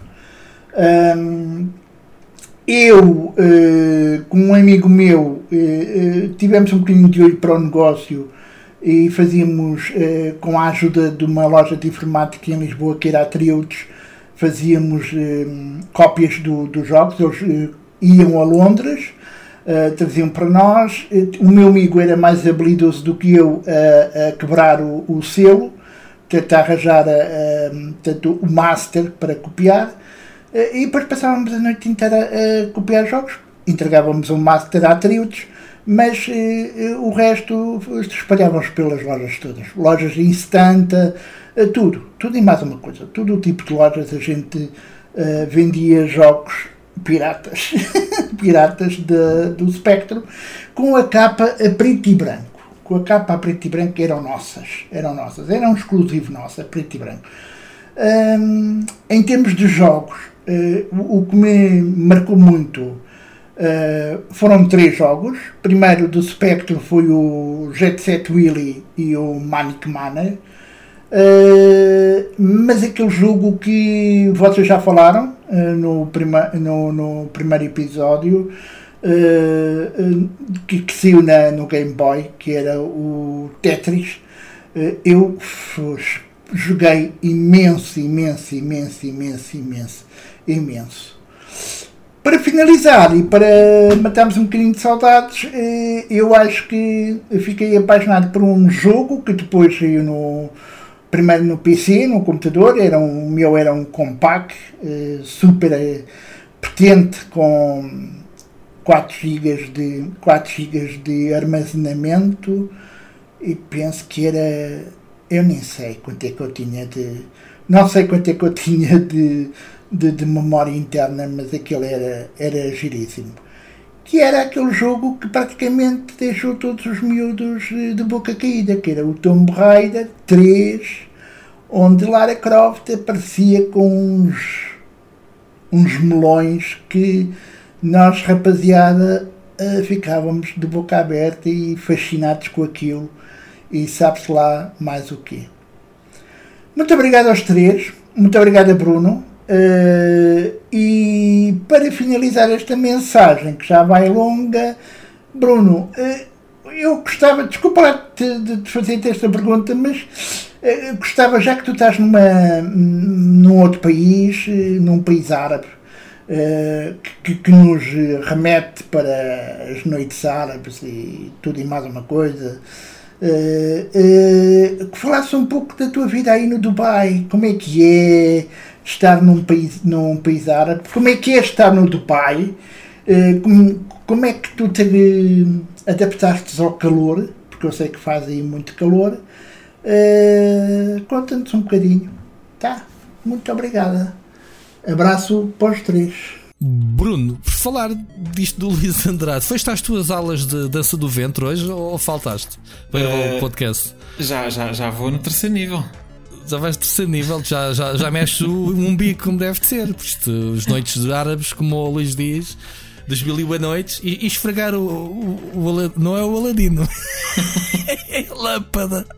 Também se esfrega aí. Não, o, o- o- o problema que eu tenho com as, com as aulas de dança do ventre é que eles não gostam de barriga peluda. Ganda Luís Andrade, pá, grandes memórias, pá. Esta aqui do Tomb Raider 3 do teu compacto é tão brutalmente. A gente aqui, o, a plebe, jogou o Tomb Raider 3 da PlayStation 1, meu, pronto. Não era a mesma coisa, mas oh, Bruno, dava para desenrascar, não era? Dava, dava, dava, sim senhor. Não, houve. eh, eh, esta, esta, esta intervenção do Luís é fantástica. Assim. Luís, um, grande abraço. Obrigado pelo teu, ah, pela tua participação e pelo, e pelo teu contributo. Epá, é sempre bom ouvirmos eh, este tipo de histórias e, partilhar eh, co- também do- do- dos- dos nossos ouvintes e saber um pouco qual é que foi a história, o percurso que eles fizeram. E eu acho que o Luís agora neste momento abriu ah, as portas para que nós possamos convidar os nossos ouvintes a partilharem connosco também memórias do baú no futuro. Mas tem que te mandar o BI, porque não queremos que há memórias de baú de um rapaz de 12 anos que está a ver agora o Pixel Hunters e dizer que jogou o Spectre na altura. Quando, pronto. Que é mesmo, as, as intervenções têm que ser mesmo malta de velha guarda rija, meu, mesmo, né? Com histórias giras. Acho já. que sim. Não, não, eu Eu acho lá, que era eu- giro, era giro, era giro, sim senhor. Mas eu, mas eu vou dizer, eu não concordo contigo. Eu adoraria, adoraria ouvir um ouvinte nosso, pá, aí com 14 anos, a dizer que epá, neste momento descobriu o Spectrum e que está a começar a Ah, jogar a, a Jet. Set Willy, não é? Mesmo Uhum. completamente fora de tempo. Epá, seria, digo, digo honestamente, seria fantástico ouvir ah, de que forma é que portanto, as- alguns dos nossos ouvintes, ah, eventualmente mais jovens, que conheceram o Spectrum mais tarde, de que forma é que eles veem, e, e não só o Spectrum, atenção, eu estou a falar no Spectrum porque esta edição Uh, tam- estamos a baseá-la muito no Spectrum, mas qualquer experiência que tenham com, com retro gaming, mesmo que seja recente, estejam à vontade para partilhar. Uh, acho que, como, como disse o Luís, uh, o Luís abriu aqui uh, a caixa de Pandora. Pandora. Uh, Uhum. E eu agora, até se queres que diga, pá, já estou quase com vontade de dizer: entreguemos a, a secção da- das memórias do Das Bob aos nossos ouvintes. Aos é? ouvintes. Olha, era espetacular. Olha, fica aqui, fica aqui o desafio lançado. Se houver, há. Se não houver, pronto, a gente, a gente partilha as nossas, que é mesmo assim. Sim, Mas pronto. Grande, E- grande, grande piratão que era o Luís Andrade, man. e aposto que eu comprei, ainda há bocado falei a ti, devo ter comprado montes de jogos a ti, ou pelo menos às lojas onde tu forneceste, porque pronto, era mesmo isto. sim. Na altura o pessoal comprava. E, e já agora, já agora para, fazermos a ligação completa, Luís, se eh, ainda não tiveste a oportunidade de ir ao museu do, do, do Spectrum, que falámos há pouco, verifica pelo menos se tens em casa alguma cassete com essas capas, porque o museu está à procura eh, de, de capas, portanto, dessas que sejam originais e pode ser que não tenha nenhuma daquelas que eram exclusivas vossas. Portanto, Muito pode bom. ser que ainda consigas contribuir, contribuir para o museu. Olha, ó ó, Bruno, eu lembrei-me, tu lembras-te? Tu lembras-te, eu dei-te um- um- uns 48 capas aqui há uns anos com uns sacos de jogos, não te dei? De um, de um colega de trabalho nosso que me entregou, não foi a ti que eu te dei? Eu vou-te ser honesto, eu não me lembro. Na mas Smash. é, ma- mas é possível. Não te lembras de teres ido à Smash? Foi a ti que eu dei, não me lembro de ter dado isso a mais ninguém. Epá, é- deve ter sido então, Rui. Desculpa, é assim, eu, eu peço desculpa se não me lembro, mas é bem possível por, por vários motivos. Primeiro, porque tu és, és homem para isso. Eu sei que tu és homem para isso. Eh, e depois, porque eu sei que eu tenho uma série de Spectrums em casa e, e cassetes com jogos que, que eu não comprei, que me foram oferecidos. Portanto, provavelmente Pronto, é daí e que eu lembrei-me eu lembrei disso. Pá, eram, eram, eu estava com o Jorge, com o Jorge Vieira Uhum. na Smash e, e era, até foi o João de uma agência que disse: Epá, tu tu-me- estavas a casar ou estava a sair da casa dos pais, epá, Uhum. tenho lá isto, eu não quero isto para nada. Queres ficar com isto? E eu lembro-me na altura que pá, eu não conheço mais ninguém assim próximo de mim que fosse colecionador como tu, por isso é que eu estou a perguntar se foste tudo sim. e estou a ser espontâneo. Lembrei-me agora das capas e a te perguntar se nesses, nas cassetes que, rece- que se recebeu, não sei se foi por ti, lá está. Se tu não te lembras, também não me recordo ao certo. Eh, se havia dessas caixas com essas capas maradas da altura. Eu sei que não tem cá nada em casa. Sim, Infelizmente não tenho cá nada desse tempo. sim, algumas, e eu tenho na minha, na minha lista de coisas para fazer. Que não sei bem quando é que eu vou conseguir, porque eu neste momento tenho tu- tudo o que é a minha coleção de computadores e de jogos eh, em Portugal está tudo encaixotado. In- Hum. Infelizmente, portanto, não, não, não é fácil para mim eh, aceder. Ah, portanto, eu tenho tudo encaixotado. Eu tenho que ganhar coragem um dia, quando for a Portugal, de, de começar a tirar as coisas dos caixotes e ver se há alguma coisa que possa interessar para, para o museu. Portanto, ah, Yeah. tam- também, também é uma coisa que eu quero, ah, que eu quero fazer. Ah, ainda se, se voltarmos aqui mais um, um- minutinho à, à mensagem do Luís, ele mencionou epá, a Feira Popular.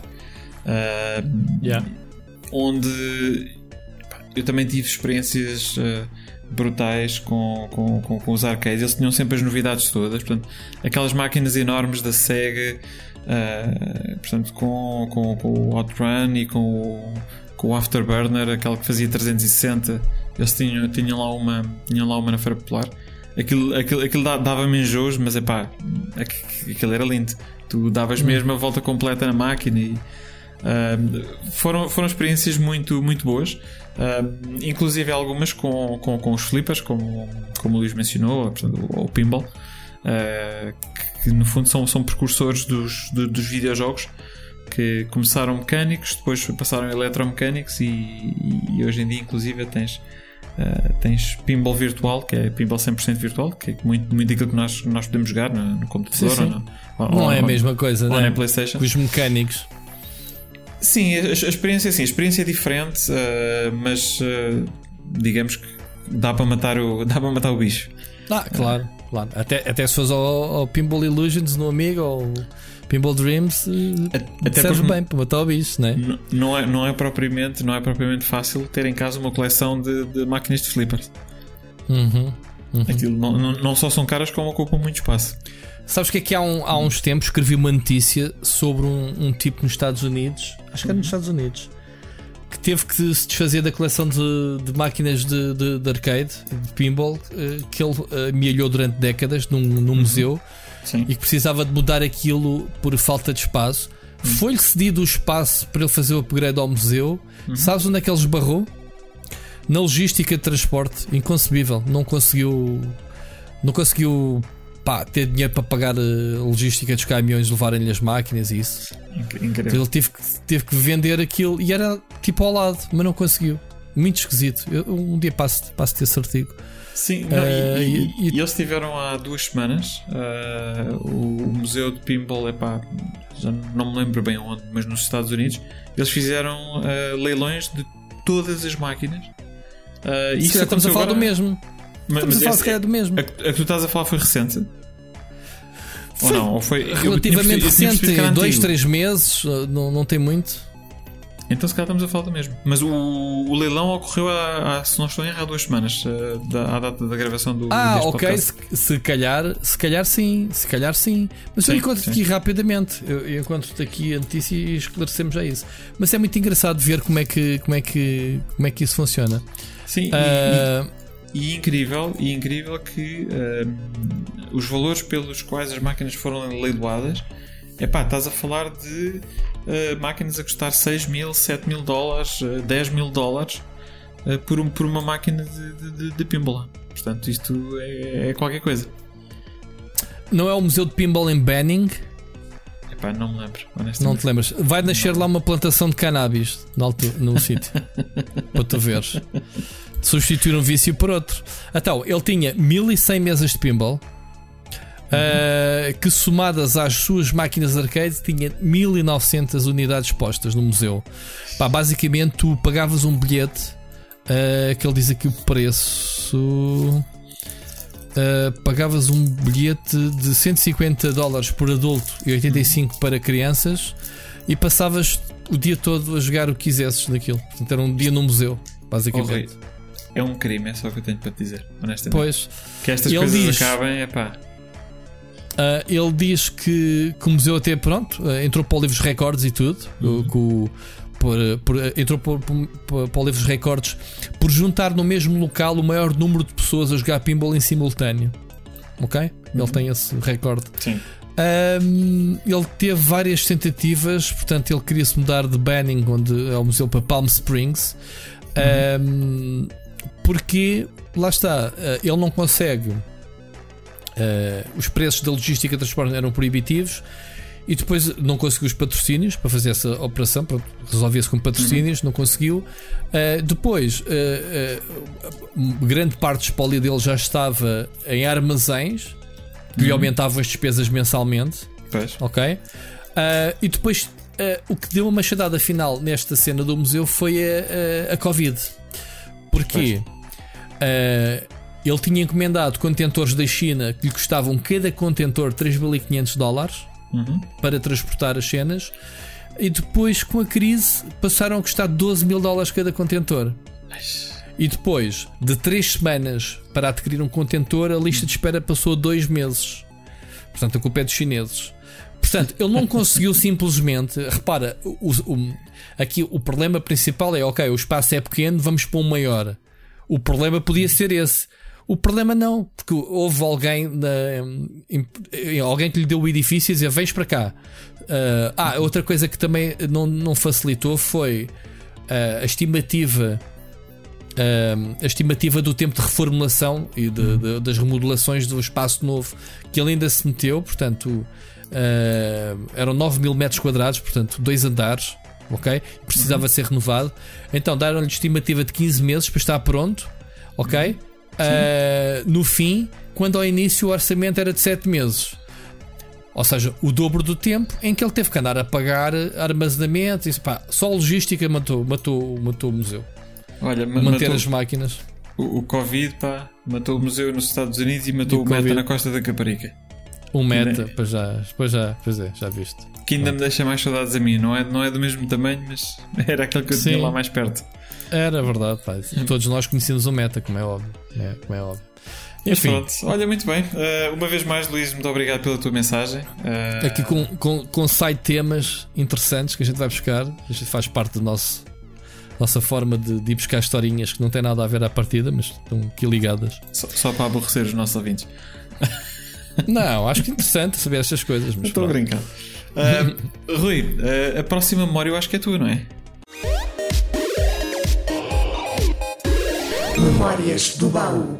Eu tinha que trazer, não trouxe nos dois primeiros episódios, mas tinha que trazer o meu jogo mais jogado, se calhar de sempre. Se considerarmos os, os anos que eu joguei este jogo e o tempo livre que tínhamos na altura de jogar no Amiga, o Sensible World of Soccer, não era? Não podia falhar aqui no Pixel Hunters. Tenho amigos meus, o, o meu querido amigo Nelson Calvinho e se calhar também o Jorge Vieira. eh, que defendem que o Kickoff 2 é que era, portanto, do Dino Dini. Eu digo que não, o Sensible Soccer é que era. Não, não sei de que, lado é que tu estás, Bruno. És do Eu- Kickoff ou do Sensible? Eu não sei, isso, isso do kickoff é o quê? Boa, gostei. Está respondido. Está respondido. Muito bom, pá. Não, o Sensible kickoff, é assim, o, o kickoff, deixa-me só dizer, o, o, ki- o kickoff era bom também, mas, mas quer dizer, dizer que, que o kickoff era melhor que o Sensible World of Soccer é, é- era uma questão de meter um bocadinho menos ou meter um bocadinho mais de tabaco, não é? Porque Ah, espero que o Calvinho e o Jorge me ouçam, porque pelo menos o Calvinho, porque eu, ao longo dos anos fui sempre discutindo com ele, ainda hoje, atualmente, discutimos que ele defende que o Kickoff era melhor, eu defendo que o Sensible era melhor. Mas pronto. deixa-os deixa participar, eles que mandem uma mensagem a reclamar, a dizer que é mau. Pá, o Sensible of Soccer, em primeiro lugar, podias editar todas as equipas. A gente fazia a equipa da, da rua, metíamos os nomes do pessoal. Na altura era uma, uma cena do caraças. Podias editar uma coisa básica atualmente. Na altura era uma, não era o, o único jogo, já havia jogos para trás em que podias fazer isto, mas este, este fazia isto porque o jogo também apostava muito nas equipas. Lembras-te do nome das equipas boedas estranhas que eles tinham, tipo os nabiças e não sei o quê, depois o nome Sim, dos sim, jogadores sim, eram coisas temáticas a ver com o nome da equipa. e, e também tínhamos eh, licenças, se não me engano, ou, ou, Não, não ou tinha, não, acho- algumas acho versões. Mas havia uma versão que tinha os nomes, não sei se era o primeiro jogo. Não, tu, tu Primeiro- tinhas, tinhas, se não estou em erro, o que eles tinham era, eh, eles utilizavam tipo nomes parecidos. Nomes parecidos. Pronto, Sim, parecidos. isso eu sei. E depois tu tiveste foi pá, malta, porque aquilo permitia-te mudar os nomes e Malta aqui editava. É que havia depois como gravavas na própria disquete, quando partilhavas os jogos, muitas vezes já vinham com, com, os jogos, com as equipas editadas. é isso. Um bocadinho há, há aquele, que- aquilo que a Konami tem feito nos últimos anos com o PES, basicamente lançar a demo com o editor, Uhum. hã, que é para depois teres o- o- as equipas atualizadas, mas por ti, na versão final do jogo. Assim não é legal. É, epá, o jogo sempre foi eh, fantástico. A jogabilidade eh, daqueles jogos em que tu jogavas com um joystick. Vê lá, um joystick, não era um comando, não era teclado, era um joystick que jogavas no Amiga em que fazias os efeitos para trás. Era, foi, o, foi o jogo que me fez partir montes de joysticks. Já aqui falámos do- da nossa oficina né, de, de- de reparação de joysticks. Este foi um dos jogos. Ahm, epá, e tu tinhas jogos quando tu sabias jogar bem este jogo, era tu atacavas gol, tu quando atacava o teu adversário era gol e, e andávamos nisto. Eu cheguei a empatar jogos a 22, 22 igual. no fim. 22 e era tipo- igual. Epá, estou a dar o exemplo mesmo. Tipo, empates para ser um jogo de handball com empate. Ah, porque era, era mesmo isto, pá. Havia hum, táticas, o jogo era muito. Sim, Sabias onde é que tinhas que rematar do meio campo para marcar o gol na diagonal, os efeitos à bola, os carrinhos que fazias, o sítio. O- os, os efeitos, se eu não estou em erro, se a memória não me falha, isso foi introduzido pela primeira vez mesmo no Sensible Soccer.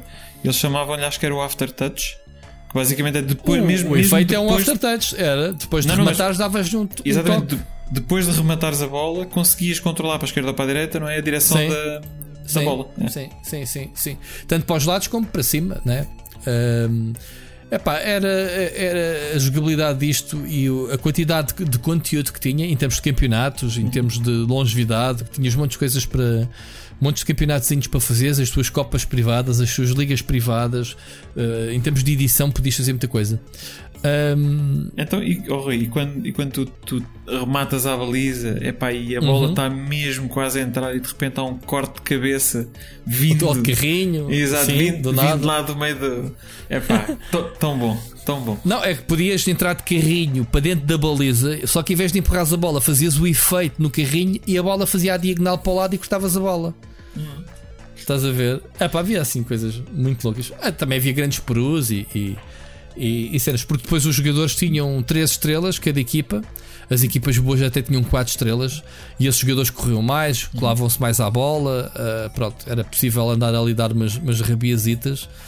Mas depois o que distinguiu foi o top-down do jogo. Pá, bonecos muito pequeninos que, que a Sensible Software fez, que, que adaptou depois a outros jogos. O, o, o Sensible Golf, não sei se te lembras, o Cannon Fodder, que também era deles. Sim. Um, O- em, que- em que tinhas soldadinhos, né? era, que, que era Sim. delicioso. O Cannon Fodder era brutal. Um dia também ia trazer aqui. Sim, tinhas o Um, Megal- Megalomania. A Megalomania, sim, também era brutal. Enfim, um, depois outra coisa que, que fica marcado ao Sensible Soccer é a música do genérico, portanto,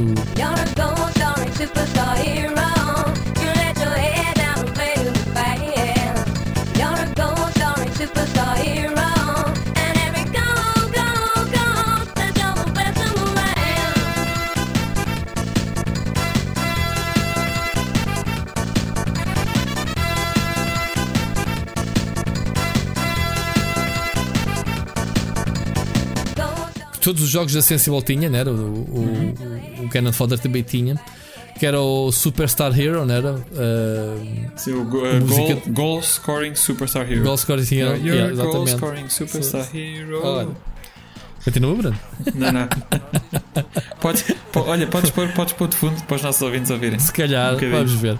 Muito bom. Ahm, epá, e então é isto, basicamente. Jogo de futebol atualmente tem-se tentado recuperar ahm, com. Sei lá, com, com versões. O, o, o Sociable Soccer, que é da mesma equipa. Como é que ele se chama? Eu Já não me recordo ah, o nome dele.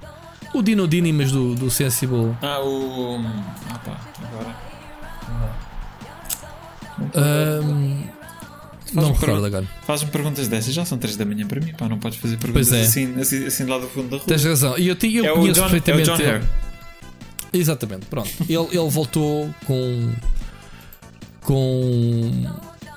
com o jogo Social Soccer, eh, que é basicamente a mesma coisa, mas pronto, lá está. Fora da época, só agora quer é FIFA e PES, lá está. Mas está a haver muitos clones. Sabes que o, o Sirius já mostrou dois ou três clones do Sensible Soccer. Aliás, depois tivemos um terceiro: tinhas o Kickoff e tinhas o, o Football Glory, que era da, o pessoal da. hum, o pessoal que fez o Sirius Sam, da. Crow Team, estás a ver? Só que era um, um, um futebol em que tu podias dar porrada no, no pessoal, eh, invasões de campo dos hooligans e não sei o que, havia assim uma série de animações muito giras. Pô, Também se jogava muito bem. Mas eh, não deixa de ser engraçado, o Sensible Soccer ainda hoje tem uma jogabilidade pá, irrepreensível. Tu, se, se, se voltares a jogar, eu presumo que já não jogas há muitos anos. ah, se o voltares a jogar, ah, Fiz isso com, com a versão Xbox. Eu, eu marco-te golos como quiseres e dou-te uma cabazada, Bruno.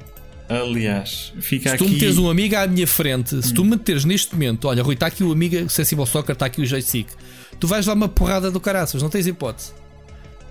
E se quiseres, podemos ir para a Xbox, que eles fizeram uma réplica, um remastered muito bom em termos de jogabilidade, o, na, o Live Arcade, lembras-te?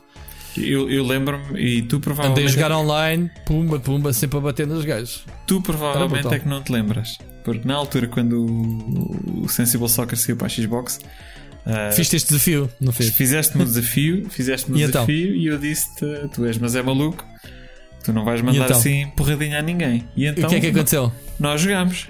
Nós jogámos. Sim. Ah, Já não me lembro. Epá, Já levei uma tarefa que ainda hoje me dói o rabo. Não, a sério. Estou a falar Não sério, estou a falar sério. Tu mandaste uma tarefa desgraçada.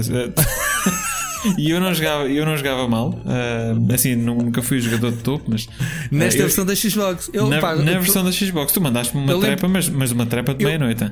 Eu lembro de falarmos nisso, mas não me recordo, recordo se chegámos a vias de facto. Que eu fui- se foi na tua casa, se foi na minha, já não me recordo, sinceramente. Foi uma, trepa, foi uma trepa de meia-noite, mas agora tenho que convencer a jogar Mortal Kombat para ver se sou eu que dou a trepa. Mas pronto. Ah, não, não, vences, na- não vences na casa dos outros, queres vencer na tua, tá bem. Mortal Kombat. Fazemos o que podemos. mas aí não podemos. Mas quando quiseres, Simple, Simple Soccer, podemos. de- Deixa aqui o desafio ao, ao qualquer ouvinte: tipo braço de ferro, ah, dinheiro na mesa, The Winner Takes All. mesmo, à- mesmo old school. Mesmo à- Enfim, isso, muito bom. Isso é mesmo a máfia. Mas Mesmo à pronto, máfia. Fica, aqui, fica aqui então o desafio para os nossos ouvintes. Ahm, se quiserem ah, envergonhar o Rui, ah, ele, ele acaba de, de- de se disponibilizar É difícil porque este jogo ficou tão entranhado que, que sabes que nós temos a, a memória muscular. eh, Uhum. Pode já não ter a, a genica nas mãos. Aliás, estamos a falar numa altura em que jogávamos com o joystick e na versão da Xbox tivemos que jogar com o comando. comando. Portanto, logo Sim. aí estás a mudar eh, a, a a- tua comunicação do cérebro com os dedos, não é? Mas eh, o campo está lá, os jogadores estão lá e pronto. E, e aquilo que a gente se lembrava, pá, e foram muitas, muitas horas. O jogo que eu mais joguei na minha vida foi este. Na boa. Muito, muito orelha. E, e- e foi um grande jogo. Atenção, eu, eu não sou rapaz para jogar para gostar de jogos de futebol, por aí além. Ah, mas Sensible Soccer eu joguei imenso. Joguei imenso, epá, porque o jogo, mesmo, ah, mesmo o jogo pelo jogo, é extremamente divertido. Ah, se lhe chamasse um, um outro nome qualquer, um outro desporto e que funcionasse desta maneira, o jogo está muito bem feito, a jogabilidade é fantástica, a resposta dos jogadores pá, é imediata. Portanto, é um jogo muito, muito arcade, muito rápido, uh, taco a taco. Portanto, uh, foi, foi, foi, foi uma boa memória, Rui. Obrigado. Obrigado por trazeres. Tu Vamos- também trazes eh, a nossa. Já agora vamos passar para a tua memória, que também não é muito diferente em termos de qualidade. man. Vamos lá. Não, sim. uh, não, não, não, sim. Estás a ver? Isto é aquilo que dá. Uma vez mais 3 da manhã, não, sim. E ficamos assim. Uh, Não, aquilo que eu trago, uh, ou o Mário que eu trago agora, uh, é também relacionado com, com, com o Spectrum. É uma das minhas memórias mais antigas de jogar no, no ZX Spectrum, que é um jogo que se chama School Days. Uhum. O School Days, que se escreve S-K-O-O-L-D-A-Z-E, para que. Já, já se falava assim na altura, Skull Days. Portanto, isto, isto, isto era a, a Manfio, não é? Portanto, era uma forma de dizer School. Sabes, sabes que há muita gente que jogou primeiro a sequela, o Back to School. O Back to School, sim, sim, sim. O, o, e o, assim, o Back to School é eh, objetivamente melhor do que o School Days. Sim, Portanto, se. se e mais se- conhecido, com, com mais com mais sucesso, né? Depois o pessoal foi descobrir o Skull Days depois, tipo, foi fixe. Sim, mas, Sequela. mas eu, eu, eu decidi só trazer o School Days porque é o, é o original e pronto, obviamente que Claro. se me perguntares, é pá, vale mais o School Days ou o Back to School? O Back to School. Ah, e podemos, podemos até falar depois um bocadinho do, do Back to School, mas, mas muito rapidamente. Portanto, isto foi um jogo que foi lançado pela Microsphere em 84 ah, para o ZX Spectrum e Commodore 64. Tu jogaste isso no Commodore 64, Rui? Não, joguei no Spectrum. No Spectrum É, também. digo- de- de- só que uma side note: isto é o, o bully que o bully não é.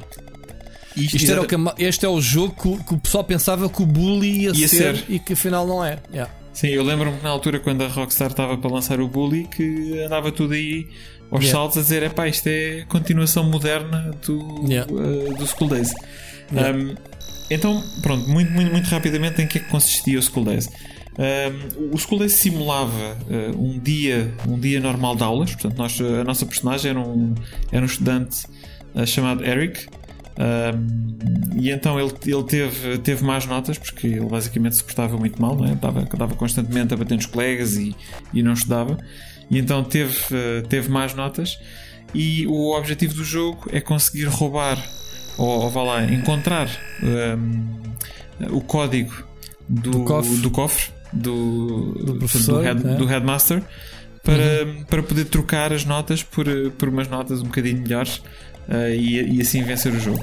Um, ao longo do jogo, portanto, tu, tu ias tendo aulas, portanto, tinha- tinhas quatro professores, uh, portanto, que era basicamente o, o, o headmaster, tinhas um professor de, de ciências, tinhas um de, Sempre carrega na mão, né? Para desbater. Sim, sim, sim, sim. E tinhas o, o, de, o de história.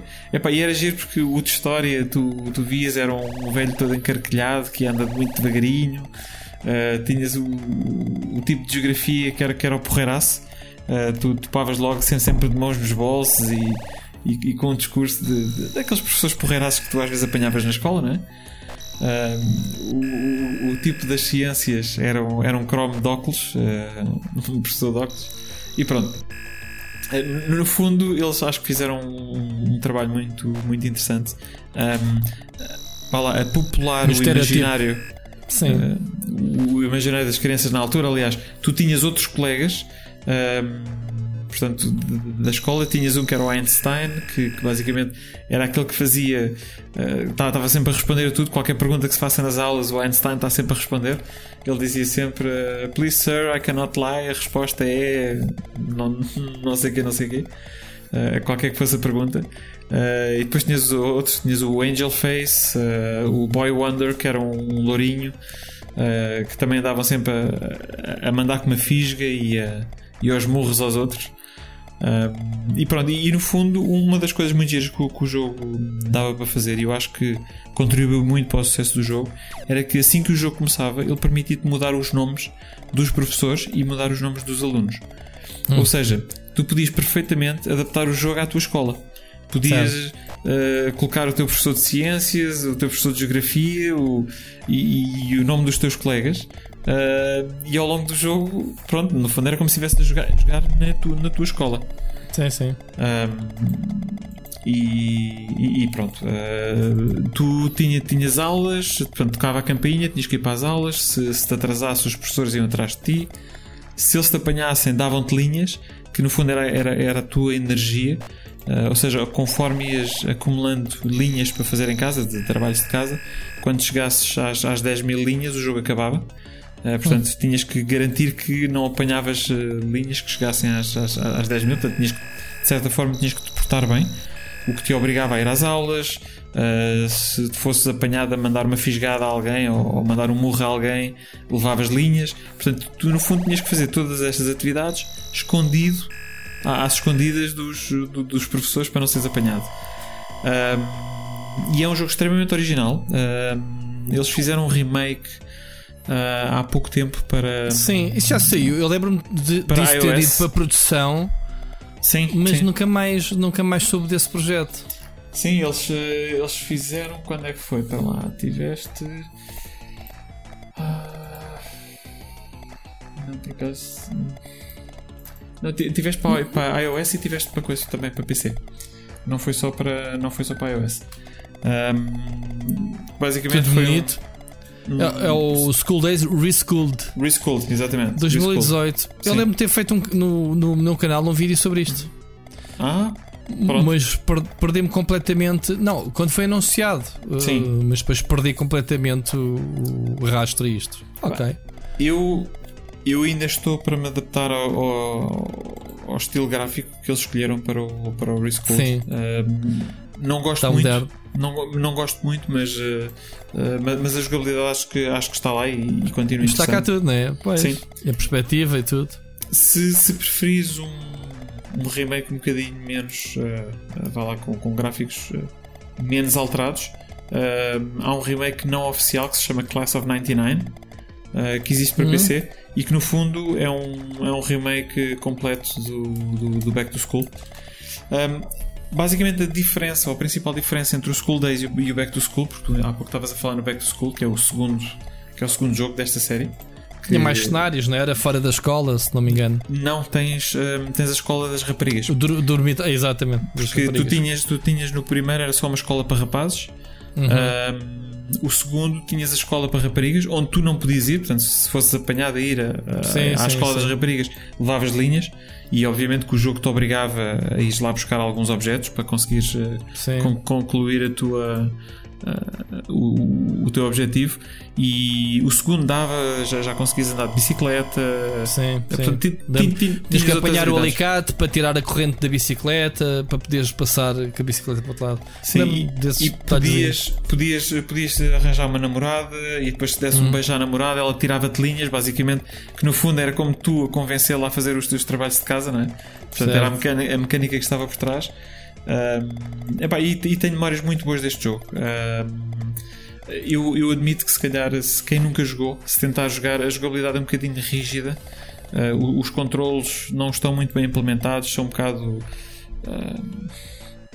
pouco, pouco flexíveis, vá. Ah, e eu diria que tem, tem que se ter alguma vontade se quiserem desfrutar deste jogo hoje em dia. Eu consigo porque com facilidade me adapto aos, aos comandos outra vez, mas eu diria que se calhar para um jogador, para um jogador que, que vá experienciar pela primeira vez, ah, não, não será talvez um, jogo muito fácil de, de, de desfrutar.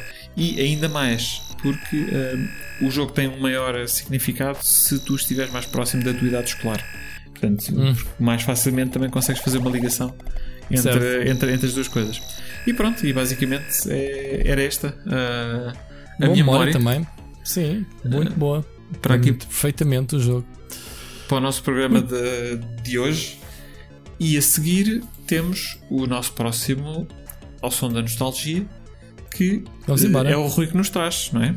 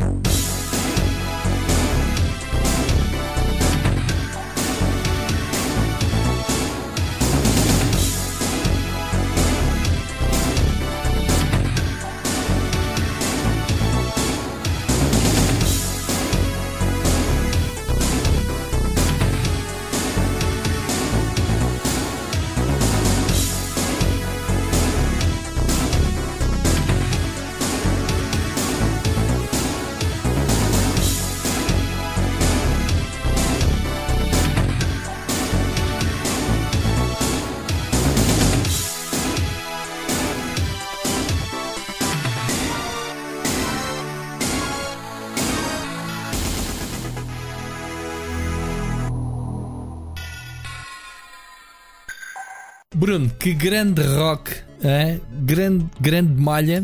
É Não sei se os ouvintes. Estou a dar, aqui um compasso espera. Conseguem perceber de que jogo é que é esta, esta música. Mas posso dizer que é um jogo que eu gostava muito na altura. E é um dos jogos mais misteriosos em termos de nome. O jogo chama-se Swive. S-W-I-V. Portanto, Swive. Que nós, na nossa inocência, associámos ao ah, famoso Silkworm. Lembras-te do Silkworm? Lembro-me. Aquele sim, jogo de side-scrolling de ação em que dois jogadores controlavam um jeep e um helicóptero. E nós dizíamos que isto era o Silkworm 4. Lá está SW Silkworm 4, numeração romana. Onde é que está o segundo e o terceiro? A gente não queria saber. E porquê? Porque este jogo basicamente é o Silkworm, só que em top-down. Portanto, um jogador controla o Jeep, o outro jogador controla o helicóptero. Portanto, para mim é o Silkworm 4. Não sei se para ti também era, mas para a gente dizia que era o- a sequela A sequela do, Pronto, do- Naquela do- altura sabemos da. Isto ficou, se fores ao Wikipedia, e fala-se nisso. O, que o pessoal continuava a chamar-lhe o Silkworm 4, mesmo que não havendo o 2 e 3. Então o que é que quer dizer Swive? Acabei de descobrir quando fiz a investigação para este, para este, para este som Special Weapons Interdiction Vehicle. E eu digo assim: Fuck off, man. Vocês fizeram um grande rip-off. Olharam para o Silkworm e disseram: Bora fazer, mas é o Silkworm em versão top-down. Que eles disseram: Ah, pá, sim. eh, eh, o jogo é inspirado em vários jogos de ação. Pois, claro que é. É inspirado demasiado no. Silkworm. Exatamente. Eu, eu o Silkworm, eu lembro-me que na altura quando a, quando a malta jogava na- nas arcadas, se fosse jogar com alguém, ia tudo a correr para a máquina para conseguir jogar com o helicóptero. E o desgraçado que chegava em último jogava sempre com o tanque, com, com, desculpa, com o jeep. Epá, porque Um, o Jeep era mais, era mais difícil, Bruno. E, Sim, e sim, mesmo sim. Neste, e mesmo neste Swift era porque tu tens.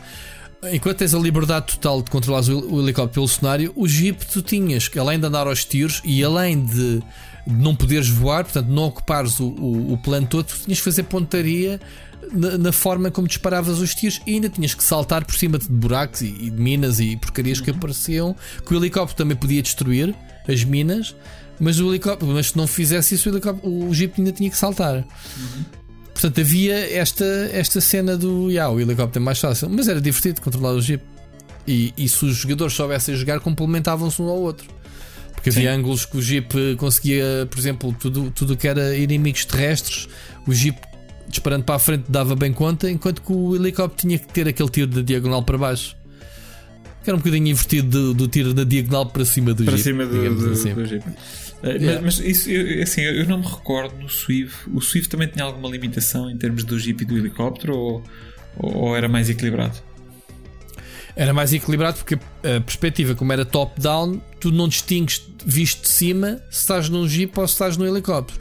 A diferença, se bem me lembro, é que se houvesse um buraco, o jeep espatava-se e o helicóptero não. Ok. Estás a perceber? Não me lembro se isto posso estar a inventar e, obviamente estou a ser induzido por causa do, do que é que seria. Mas penso que seja a única limitação, se bem me lembro. Pá, eu, eu já não jogo o, Swift há sei lá, uns 30 anos ou qualquer coisa assim. Portanto, não me muitos recordo. Ah, mas pronto, esta era a noção que tínhamos. Pá, o jogo era muito fixe em termos de co-op, era daquele típico jogo. Tudo o que metesse jogos co-op, dois, dois bonecos no ecrã, era sempre fixe. ok? E este era, era giro, era giro por causa disso. Ah, E tu, Joguei e, muito com o meu irmão, não amiga, pá, e, e pronto. e, e ouves- assim que tu ouves a música, tu percebes logo que é uma música do, do Amiga. Epá, aqueles efeitos ao início, muitos pum, tsh, pum, aquele som, e depois começas a entrar na onda do. Ok, o Swift é de 91, deixa lá aqui ver. 91, eh, faz-te lembrar as músicas dos filmes dos anos 80, os filmes de ação, pois esta rocalhada e não sei o quê, não, não deixa ninguém indiferente.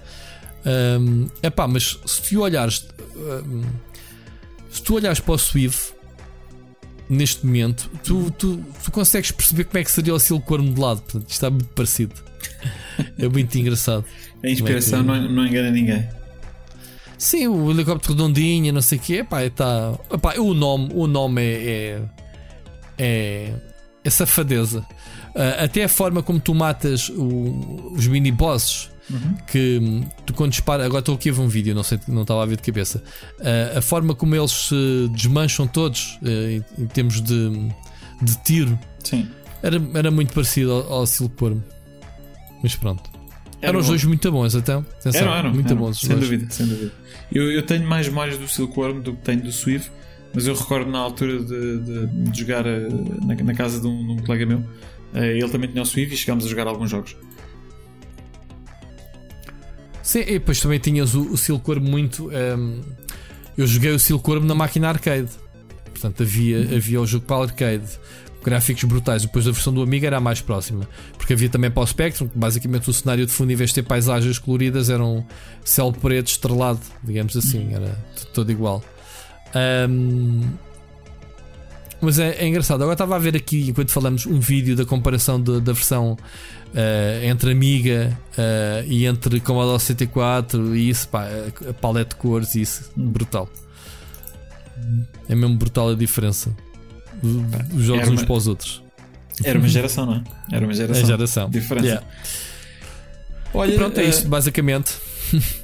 Vamos, vamos então, se calhar, avançamos aqui para, para a secção do Future Classics. Um, Uhum. só, só para relembrar, uh, esta secção é para que nós possamos partilhar com os nossos ouvintes uh, jogos que foram feitos mais recentemente e que não, lá, não, não teriam lugar uh, aqui no, no Pixel Hunters, uh, porque nós tínhamos definido que o cutoff era feito na PlayStation 2, mas que nós acreditamos que eh, vão ser eh, clássicos futuros, ou seja, que daqui a 20 anos ou 20 anos após o, o lançamento, o seu lançamento, que ainda haverão pessoas a jogar e a olhar para trás e dizer, pá, não, isto era um, um clássico, da mesma forma que nós hoje falamos do, do Swift e do, e do Sensible Soccer ou do School Days, eh, eles irão falar destes jogos no futuro.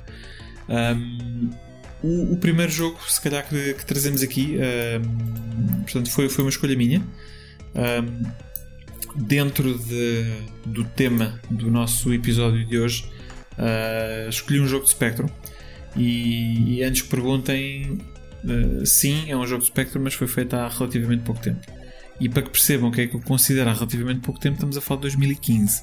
Portanto, isto para mim, um jogo de Spectrum é um jogo de Spectrum feito há pouco tempo. Tendo em conta que a maioria foram feitos na, na década de 80 e início da, da década de 90. Um, portanto, o, o jogo é, é o Castlevania uh, Spectral Interlude um, e é um, vá, uma sequela não oficial. Uh, portanto, isto não é sancionado pela Konami.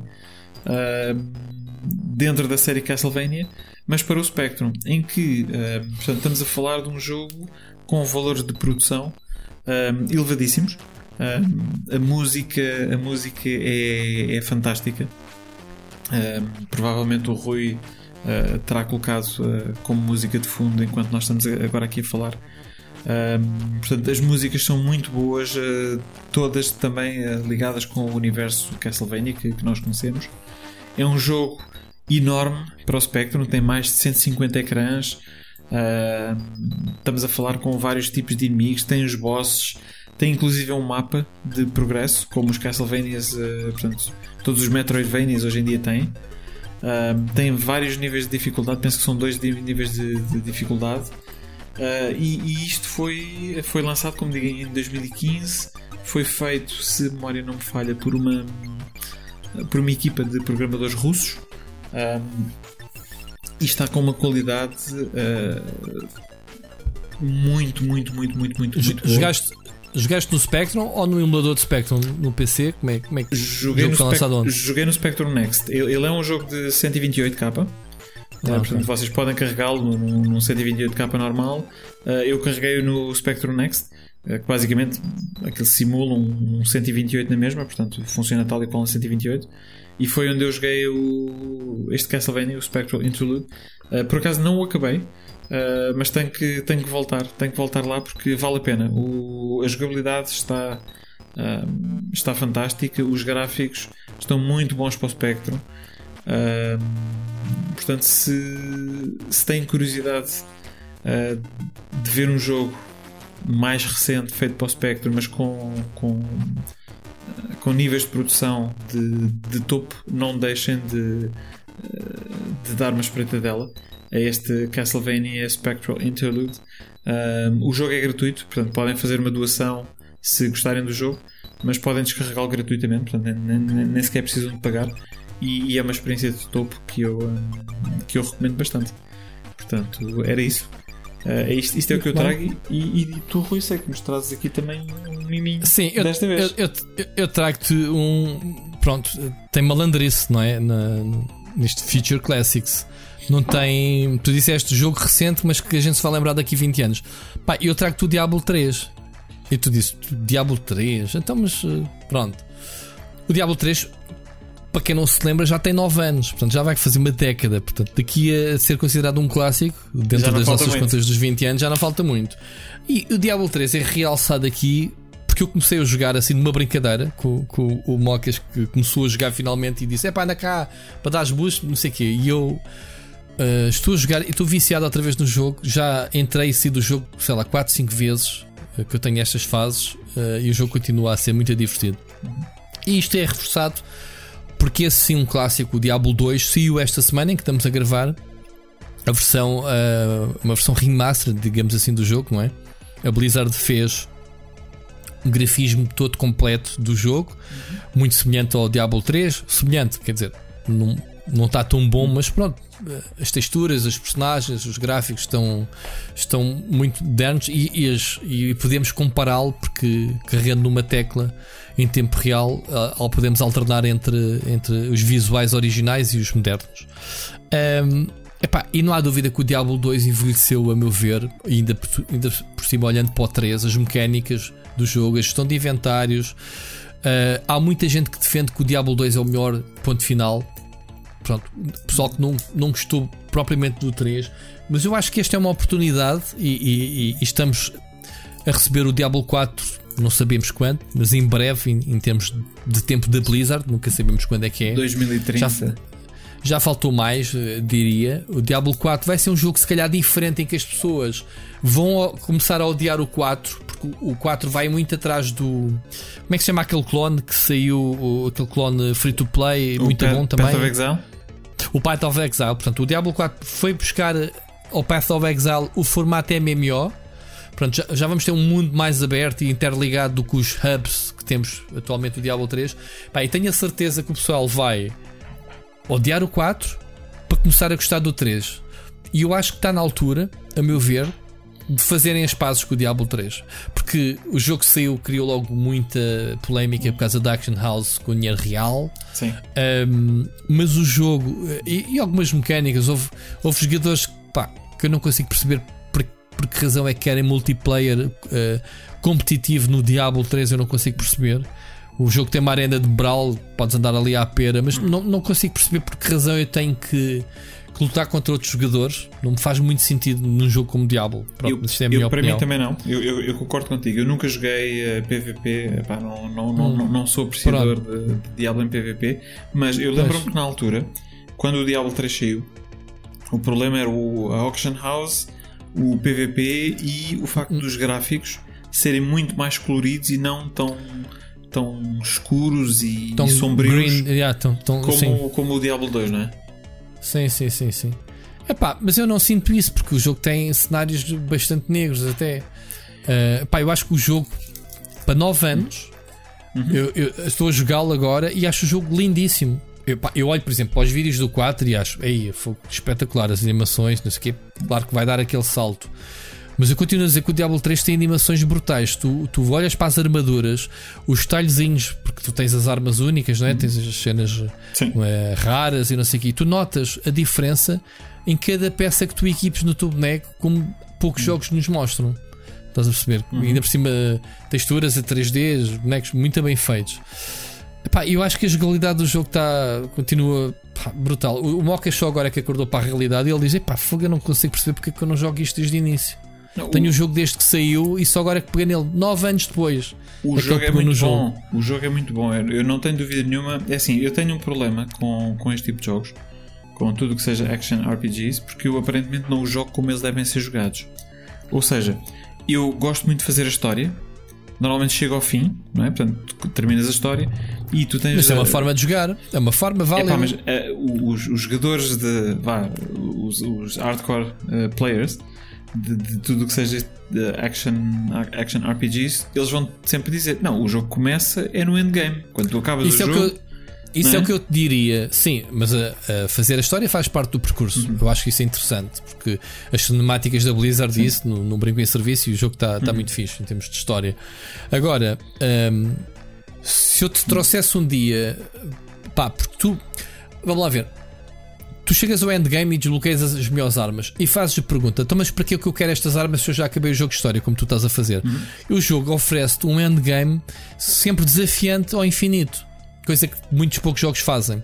Ou seja, tu tens, quando fazes o, o nível 70, tu tens depois os paragons, os pontos, continuas até ao infinito a evoluir a Eu personagem. sei. Eu- eu estatísticas. Eu sei. Mas isso tem uma razão de ser, porque as, as dungeons, as rifts que tu vais fazer, Sim. também, também a dificuldade aumenta ao infinito. Aqui a questão é até onde é que tu consegues ir. Depois tem o jogo que tem a cena das builds, eh, matematicamente muito bem feitas. Onde é que tu tens que meter stats, onde é que tens que tirar, onde é que tens de rolar, qual é que é a build correta para a tua personagem, qual é a build para aquela arma, qual é a build para aquela habilidade, porque tu, tu constróis a build, tu queres fazer o quê? Uma, um bárbaro que ande aos saltos, tipo o Hulk, eh, deixar crateras de lava, com o o elemento fogo. Ou queres fazer uma personagem em que o elemento principal é relâmpagos. E tu tens builds completas e tens guias na net que são muito complexas e tu vais farmar esses equipamentos. E isso é um gozo. Começares a ver que a tua personagem ao início não sobrevive a um inimigo e no fim tu levas tudo à frente, parece um, parece um tanque de guerra com as tuas armas a, a espirrar tudo por todo lado, vai dar rápido a fazer rifts. Isso é muito fixe. Ora, eu fiz perce- essa experiência esta semana. Eu estou a jogar dois dias e já faço rifts solo. e Fiz hoje o teste com Mocas de nível, 5, de nível 40 com dois dias de gear. Porque é um jogo que podes dar boost à tua, a um amigo teu que estejas a jogar, tu deixas de estar quieto, o gajo sobe-te o nível de Paragon. Mas depois o interessante é esfarmar o teu gear.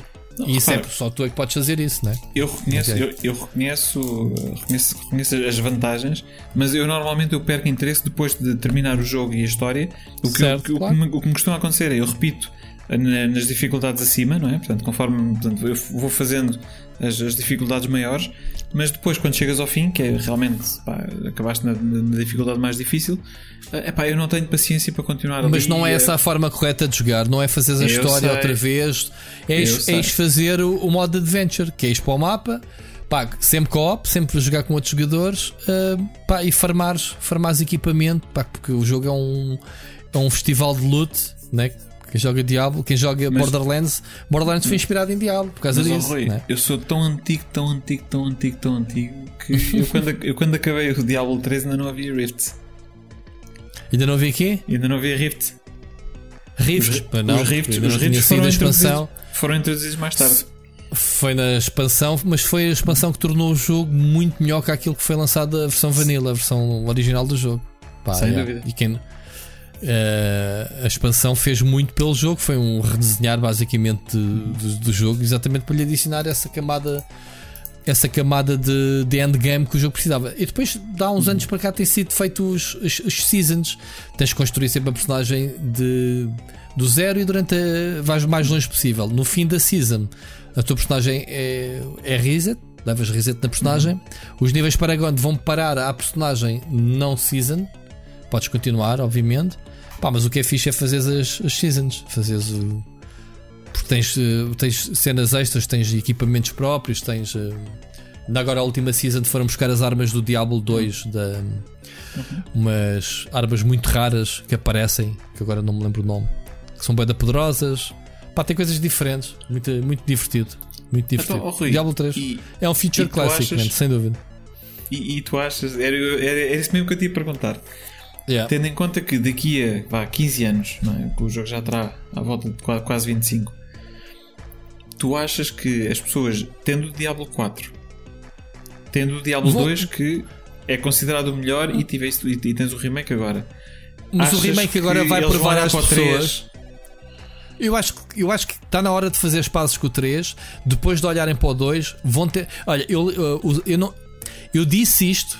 O Seixas foi buscar esta quote de uma review que saiu hoje ou ontem. E eu disse isto quando joguei a beta. Hum. Que é. Epá, o jogo está bonito, mas está velho. Isto é a quote que ele meteu. Está bonito, mas está velho. Fiquei com vontade de jogar o Diablo 3. Pá, porque o Diablo 3 melhorou tudo o que havia para melhorar em termos de mecânicas, de interface, de inventário, melhorou e tem vindo a melhorar, porque agora quando peguei agora no jogo já estava outra vez diferente com algumas melhorias eh, de arrumação e essas coisas. Pá, não se justifica tudo no Diablo 2 as poções ocuparem o inventário todo, eh, toda a porcaria, e depois quando tu vais a ver portais, os scrolls de identificação das armas, Horrível. tudo no inventário que é bem delimitado. Pá, o Diablo Poxa. 3 corre- correu com isso tudo, poções, para tudo e mais alguma coisa. Eu quando joguei a beta pensei, não, man, estou a deixar armas para trás porque também não quero ficar à seca, mas não quero. Pá, é, é- é- é- Oh, Rui, eu tu acho não, que o Diablo 2 está, está datado. Está datado. tu, tu, tu não estás na berra. Estamos a falar de Inventory Management Simulator 2021. Pois, é? só que eu não estou preso. Mas no 3 não quer dizer que não tenha gestão de inventário, porque é absurdo a quantidade de, de itens que tu fazes. O que é que tu separas muito rapidamente do trigo do joio? Castanhas para um lado, verdes para um lado, ah, tudo o que é amarelo e azul é queimado em um segundo. Portanto, toda essa rapidez com que tu geras o inventário, esquece, man, tu- não tem nada a ver. Não tem nada a ver. Eu faço olha, uma, uma, uma live Diablo 3 um dia destes para, para tu veres como é, que, olha como, é, que- se, como é que eles mordem. se fizeres isso num dia que eu, que eu consigo, eu até te acompanho. Então, pronto. Re, olha. reinstalo o jogo e. e e Dou-te um, um boostzinho como, como nunca levaste na tua vida. That's what she said. That's what she said. Exato. Ah, Vais fazer o badunte. Badunte. Muito bom. Muito Olha, bom. então e, e avançamos aqui para a última, para a última rubrica? Ou não? Uhum. Última rubrica, claro. Vamos embora, Claro. então, última rubrica. Ne- Neste momento já o pessoal que eu, eu chamar o Diablo 3 o clássico já desistiu de ouvir isto, mas pronto. Deem uma oportunidade a quem der, quem tenha o jogo como Mocas, que tem o jogo do lançamento e só agora, apesar de eu durante anos dizer, man, joga isto que ainda é bom. Esta semana foi ele que me veio chatear a mim. Pá, já, já acabei o jogo, mas tens que vir jogar comigo isto. Eu não vou nada jogar, acho que agora vou perder tempo, tenho mais que fazer. Não, vá lá, só. Pronto, eu por acaso tinha o jogo instalado, porque lá está, Diablo 3 é daqueles jogos que estão sempre instalados no computador. Cliquei no play, pronto, foi o mal que fiz. Pronto, às Foi vezes o eu tenho erro. visto o guerreiríssimo naquilo. Yeah, pá, é isso. Olha, diz- diz-me uma coisa: tu sabes se o Diablo 2 é esta edição de remaster? Tem, teve edição física ou não? Ouviste alguma coisa? Não, não sei, mas é capaz de haver. Estamos a falar da Activision Blizzard. Eh, Pois é Eles que o teu dinheiro. Eles Eu- o teu dinheiro. eu não encontrei nada, mas diz-me por favor se souberes que ela existe. eh, Ok, mas não sei, mas que- não sei. que Eu, não recebi eu nem, quero comprar. nem nem recebi código, nem recebi. Eu, eu, eu, eu recebo tudo da Blizzard. Uhum. Uh, não sei se é deles andarem zangados com a imprensa, né? por causa das últimas polémicas que tem havido lá com eles. Recebi inclusivamente a última expansão do World of Warcraft está lá encastada, que ainda não usei o código sequer, Uhum. porque não cheguei a jogá-lo, mas não recebi nada, nem um códigozinho, nem nada do Diablo, do Diablo 2. E- Ok. E, eu agradeço-lhes jogando o Diablo 3. Para mim está fixe. Tá, tá ótimo, tá ótimo. Pronto. Bem, então, Gaming Club. Gaming Club. Ah, ainda, Gaming Club. e- e- ainda te recordas qual é que foi o jogo que andaste a jogar o mês inteiro à, à conta, do, à conta dos nossos ouvintes ou não? Olha, foi outro jogo que, hum, tal como o Sensible Soccer, uh, mesmo que não tivesse jogado, está cá tudo, que é o Lemmings.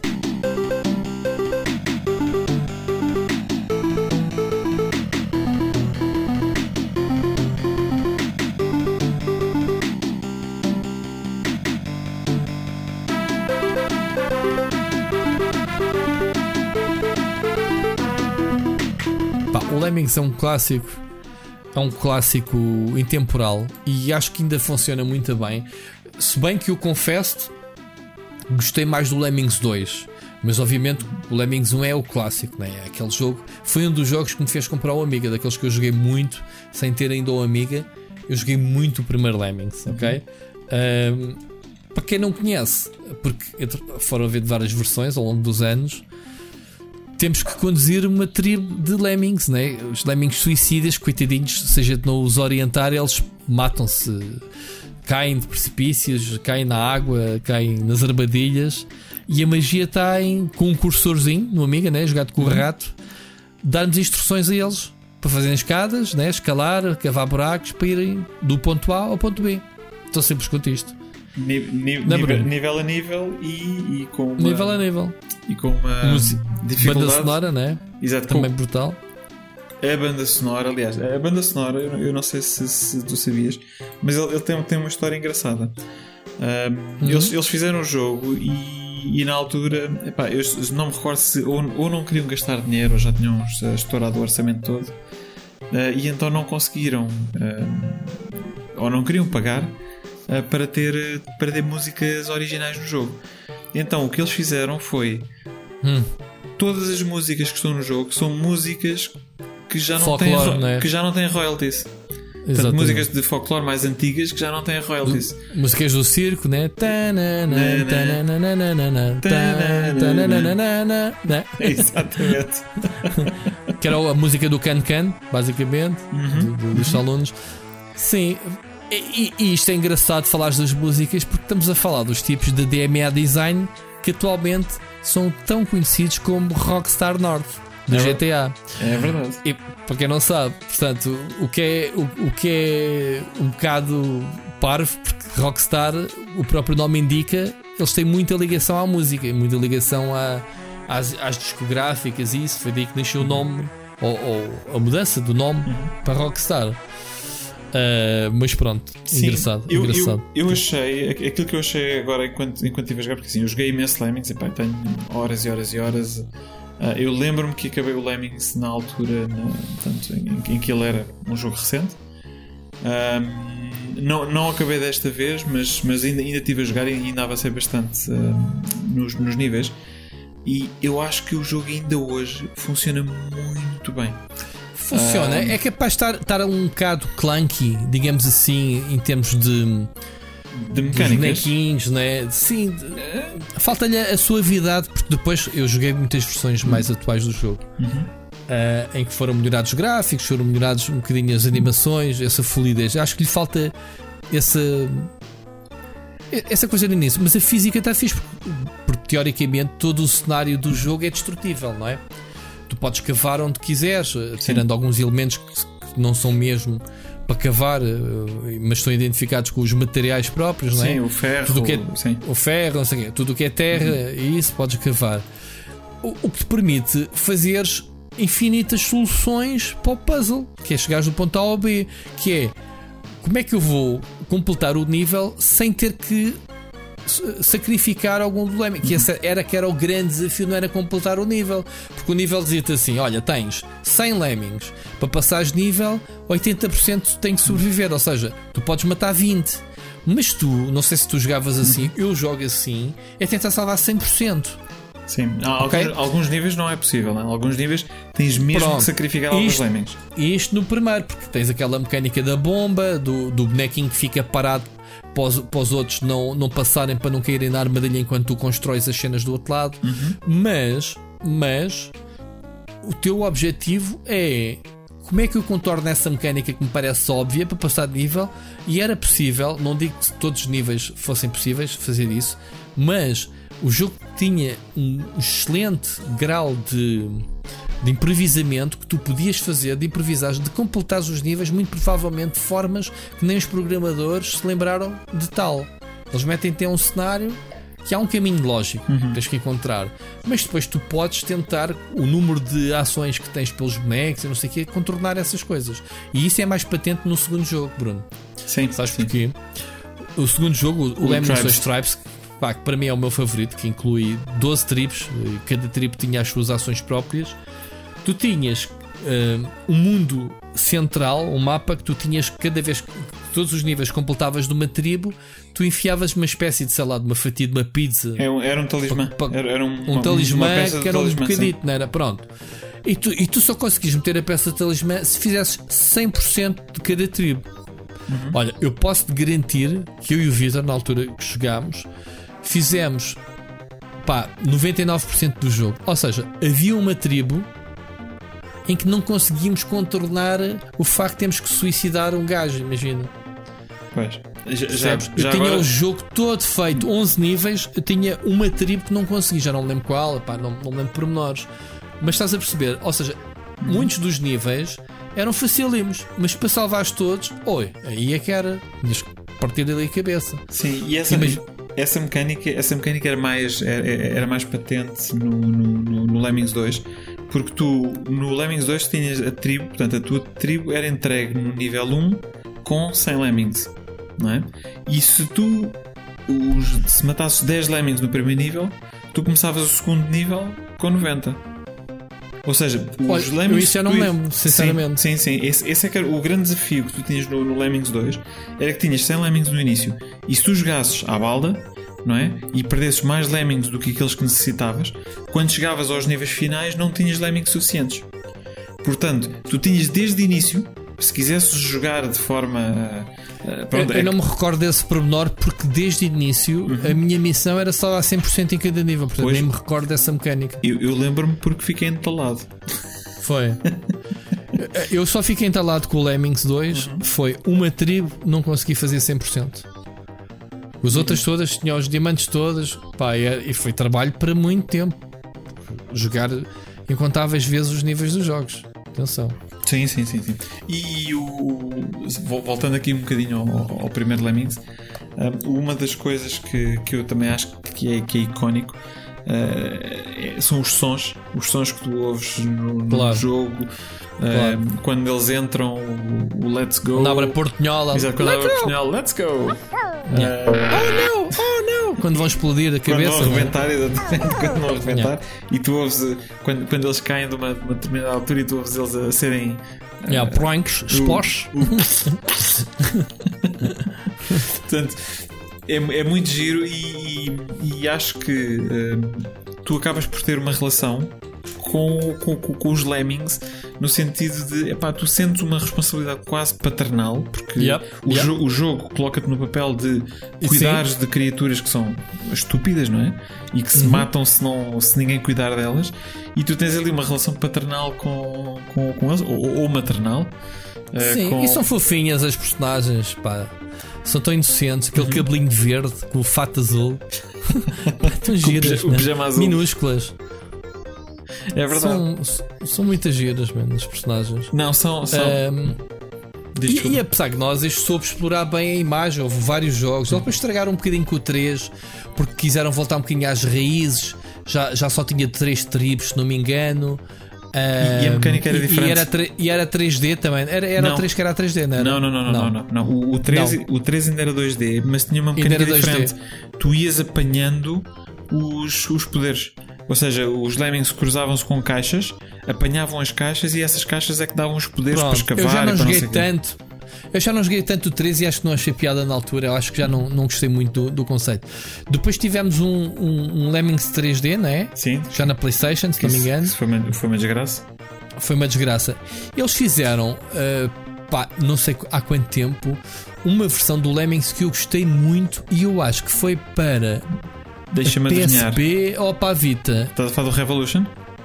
O Revolution, que é aquele dos cilindros, Dos cilindros, é exatamente. cilíndrico. Exatamente. Epá, eu acho que eu acho que aí recuperaram bastante bem a, a essência. Eu, Ok, gost- não- eu gostei muito, eu gostei muito. Tive, Gostaste? tive Ok. para o PC, não sei, por acaso não sei que outras plataformas é que, é que, é que estava disponível. Não foi para a PSP que saiu ou para, para a Vita, porque o jogo era da Sony, entretanto, não era? Sim, sim, sim. Era da Sony. A- a Sony adquiriu a, a Psygnosis. Um, Não sabia que tinha sido para PC. mas saiu o Revolutions quando saiu, ainda saiu para PC. Portanto, talvez ainda tenha sido antes da aquisição. Ah, era, da Take 2. Estou aqui a ver, 2000. Pronto. Mas, mas os Lemmings continuam a sair. Tens uma versão para a PlayStation 2 que está muito bom, honestamente. Acho que, acho que está com bastante qualidade o, o Lemmings da, da, da PlayStation 2. E saiu relativamente recentemente, e vocês têm, têm, que, têm que se lembrar que para mim recentemente é, é dois ou três anos. Saiu recentemente um Lemmings para, uh, para iOS, pelo menos. Não sei se terá saído também para Android. Um, mas que eu ainda não joguei. Mas já me disseram que está bastante bom. Tenho que experimentar. Ah, eu acho que joguei esse Lemmings. Isso saiu há coisa de dois anos ou três anos, uma coisa assim. Mas Ah. não sei onde é que joguei isto. Isto diz-me qualquer coisa, diz-me. Mas, mas, mas, mas, mas eu, recomendo, eu recomendo o Revolutions. Eu sou, eu sou da tua opinião. Acho que o Mas é, Revolutions é, é, é muito daqueles cenários de um ecrã só. Assim, já estou a ver qual é que é. É muito vertical o jogo. Uhum. Por causa do ecrã também do, do, do telemóvel. Já estou a Sim. ver qual é. bom. Portanto, Muito bem. É Grandes olha, Lemmings, pá. tens mais alguma coisa para acrescentar aqui do nosso Lemming? Gostaste, gostaste da Epá, experiência ou não? Sim, nosso pá, Gaming Club? continua, continua a ser uma, um jogo que joga muito bem atualmente. Uh, portanto, procurem, que não falta para aí as versões do Lemmings. Sim, sim, vale, vale bem a pena. Já agora, só para relembrar os nossos ouvintes, uh, os Lemmings venceram a votação, uh, portanto, que é portanto, a votação dos nossos ouvintes, uh, entre o Lemmings, o Speedball 2 e o Uhum. Mighty Final Fight. Ok. Ok. Tu tens já três jogos para o mês que vem para o pessoal votar. Portanto, e, e como não poderia deixar de ser, não é? dedicado ao Spectrum. O que é que tens aí? É verdade, é verdade. Ahm, este mês não quisemos dar hipótese a ninguém porque queremos que seja um mês de, de recordação do, do ZX Spectrum. Ah, portanto, os três títulos que, que temos para propor aos nossos ouvintes são todos para o ZX Spectrum. Ahm, e então os títulos selecionados são o Manic Miner, portanto, um, um grande clássico, ou um dos, dos grandes clássicos do, do ZX Spectrum. O Back, o Back to School, que, que falámos ah, hoje aqui dele também um bocadinho. Ah, e, que, e que é um jogo muito interessante para jogar. E o Football Director 2, ah, que era um jogo que não, não tinha gráficos, era só através de menus. ah, controlavas a tua equipa de, de futebol e ias ah, avançando na liga, na liga inglesa. Se faz Ah. lembrar o Vum Vum, Vum Vum, mas de. De, De futebol, não? de futebol, sim, sim, sim, sim, sim. É, Era, era, era muito giro, eu sei que, que era, era bastante. hum, ah, era bastante famo- não é famoso, mas bastante popular. ah, essa é a palavra correta. Era bastante Uhum. popular em Portugal. ah, eu tinha imensa, eu conheci imensa gente que, que jogava que jogava Futebol Director 2 ah, no, no, no Spectrum. E, e, no fundo é um bocadinho também como o Form- Formula One, que poderia ter sido perfeitamente outro dos jogos a colocar aqui. Uh, que é um simulador de Fórmula 1 onde tu, basicamente, através dos menus, vais, uh, vais avançando na, na época de, de, de Fórmula 1. Um, e pronto, são estes os três jogos: Manic Miner, Back to School, Football Director 2. Para mim E- ganha o Manic Miner. Só pode. Só pode. Mas pronto, não vou influenciar ninguém. Pois, é assim, eu, eu não vou dizer nada porque É o mais, cl- é o mais clássico, é o mais, mais conhecido. eu, tenho, todos. eu tenho tido surpresas nos, nos últimos dois Ah, meses. sim, sim, sim, sim, sim, sim, sim. Portanto, vamos ver. Não, não vamos dar hipótese aos nossos leitores, eh, aos nossos leitores, aos nossos ouvintes Ouvintes. de, de fugirem do Spectrum, mas, mas podem escolher entre três, eh, três grandes clássicos para o mês que vem. Muito bem. Sim, senhor. Olha, Rui, Grande, foi... grande episódio, grande episódio. Não, vi- viste que o, que o Ricardo não fez cá falta nenhuma. Oh. Eu não te disse. Ricardo, qual, qual, qual- qual Ricardo? Ah, o qual Ricardo? Nem sei que é. Pá, desculpem, lembrei-me este nome random aqui. Não. Mais uma vez, grande abraço, Ricardo. Estamos a- tam- tam- esperamos que tu, tu recuperes rapidamente e que te juntes a nós no próximo, no próximo mês. Ah, e pronto, ah, se calhar encerramos aqui, Rui. Foi um prazer estar contigo. ah, Claro. Uma vez mais. E Olha, estou-me a lembrar que nem respondeste ao, ao Luís Andrade, agora fechando aqui o, o programa, como é que são aí as mil e uma noites na Arábia? Ou, ou preferes não dizer nada? não tens razão, tens razão. Não posso, posso, posso falar só, só um bocadinho. Grande. Ah, Luís Andrade, estava chateado, passamos-se a arrastar. Vai, conta lá. Antes de, an- antes de fecharmos, não é assim, a experiência de, de- de- dos Emirados Árabes Unidos, assim, eu vim para cá em 2014. Uh, tive dois anos, entretanto, em que estive em Hong Kong, mas agora estou de regresso. Uh, portanto, já passei aqui basicamente 5 anos. Uh, e, e a experiência foi muito, ou tem sido muito, muito, muito positiva. Um, uh, basicamente, aqui a vida, eu diria que a vida é, é mais fácil, no sentido de que uh, isto é tudo muito orientado a serviço. Uh, estás a falar do tipo de sítio que, se tu quiseres, uh, se te uma Coca-Cola. uh, à meia da noite has de ter alguém num supermercado que, que se mete em cima de uma moto e te vem entregar a casa. E estamos a falar de uma lata, atenção, não estamos a falar de uma palete. Uh, portanto, tu aqui podes encomendar tudo, está tudo muito, muito, muito orientado ao serviço. Uh, o calor, o, o Luís Andrade falou nisso, é assim, uh, isto no verão chega aos 50 graus. Uh, e é um bocadinho, portanto, mas, mas também temos que ver que eles estão preparados para isso. Portanto, aqui as infraestruturas, tudo tem ar-condicionado, inclusive as paragens de autocarro uh, têm, são fechadas com, com ar-condicionado na cidade. Uh, portanto, tu andas de ar-condicionado em ar-condicionado, sais do ar-condicionado de casa, entras no ar-condicionado de carro, sais do ar-condicionado do carro, entras no ar-condicionado do escritório. Uh, portanto, a cidade em si, as cidades uh, e, e os Emirados estão, estão de certa forma preparados para, uh, para lidar com, com, com, com este calor. Aqui chove epá, uma vez por ano, quando chove, e, e normalmente chove um dia. Uh, e é quando. E uma grande festa ou não? Quando chove? Depende, depende. Às vezes, às vezes fica tudo alagado porque eles não têm isto preparado para escoar águas. Ah, e então chove um dia e ficas com as estradas alagadas. Não deixa de ser.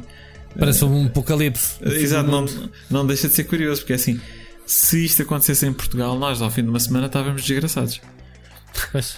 Se chovesse aqui tanto, se chovesse aqui tanto como chove em Portugal, ao fim de uma semana estava tudo debaixo de água. Não precisam do- da chuva para nada, que eles têm outros. Têm petróleo para regar as coisas, não é? Sim, mas ouve, de resto, de resto, eu acho que é um país eh, muito agradável. Quanto mais não seja para fazer uma visita. E eu pessoalmente recomendo, acho que viver aqui é uma experiência, uma experiência é muito boa. Ah, mas, mas mesmo para visitar, ah, acho, acho que é fantástico. Ah, tens, tens, tens imensas Como é que é em termos de comida? te- tens muita comida típica ou ocidental? Como é que. A comida tens tudo. Tudo, tudo, tudo, tudo, tudo. tudo. É, é, diz, tu dizes-me, olha, eu quero comer comida, sei lá, nepalesa ou do Vietnã. Há um restaurante ou, ou 20 ou E 30. há, por- e há portuguesa aí também? Tens, tens, tens, tens, tens, tens. Tens, tens, tens, tens restaurantes de, de comida portuguesa, ah, tens aqui pastéis de nata, tens. ah, tens, tens, tens tudo mesmo. Aqui, ah, do ponto de vista gastronómico, encontras experiências de, de todo o mundo. A cidade em si é muito. Eu estou, eu estou no Dubai, portanto, no- nos Emirados, no Dubai, na cidade. É muito cosmopolita, é um bocadinho a forma de, de como a cidade está construída. Está construída para andar de carro, não é uma cidade boa para andar a pé. Ah, portanto, quem gosta de andar a pé, passear pelas cidades, não é. Mas porquê? porque eles construíram isto com- através do modelo americano. Eles seguiram o modelo americano, ahm, onde tu, por exemplo, estás a andar de carro, tu enganas-te, não sais numa saída, vais fazer 10 km só para conseguires voltar ao mesmo sítio. Na forma como as estradas estão feitas.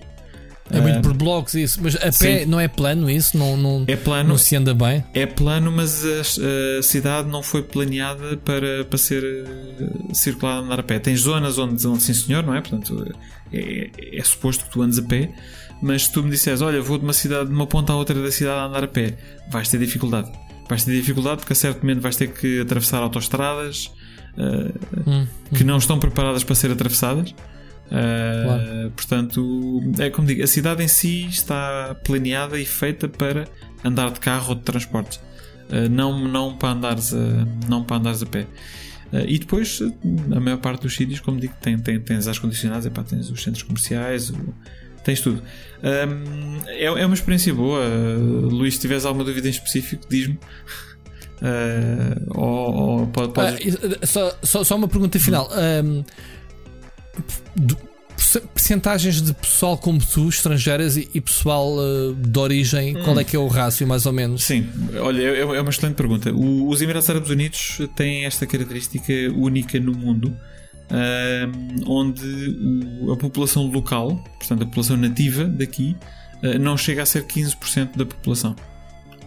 Ah, o, que, o que significa efetivamente que tens 85% de, por cento de imigrantes ah, a trabalhar aqui. Portanto, obviamente, tens muitos, muitos imigrantes, de- a maioria são de países como a, como a Índia, como o Paquistão, ah, mas tu tens aqui ah, pessoas de, de quase todos os países. Eu posso dizer que na minha empresa, ah, a última vez que, que, eu, que eu olhei para a estatística, nós tínhamos pessoas de 59 países diferentes. E, e quantos portugueses na tua empre- ah, que tu conheças aí? É pá, na minha empresa. ou na tua empresa? Na minha empresa agora somos um, dois, três. Três. É isso. É, somos três. Mas, mas já chegamos a ser mais. É. Uhum, interessante. Está bem. Pronto, olha. É, é assim, fica aqui um. um uma, Um extra. um, um extrazinho só, para responder ao Luís Andrade. Eh, e pronto. Ficamos assim. Rui, tens mais alguma coisa para acrescentar? Não, só desejar-te um bom abraço, amigo. Ouvimos daqui a um mês, mais ou menos. Certíssimo. Ou ite- ou- no podcast. Eh, Espero ouvir-te mais vezes antes. Eh, vamos falando. Claro que sim. Um grande abraço, amigo. Grande abraço, Rui. Até para o Um mês abraço. e joguem retro.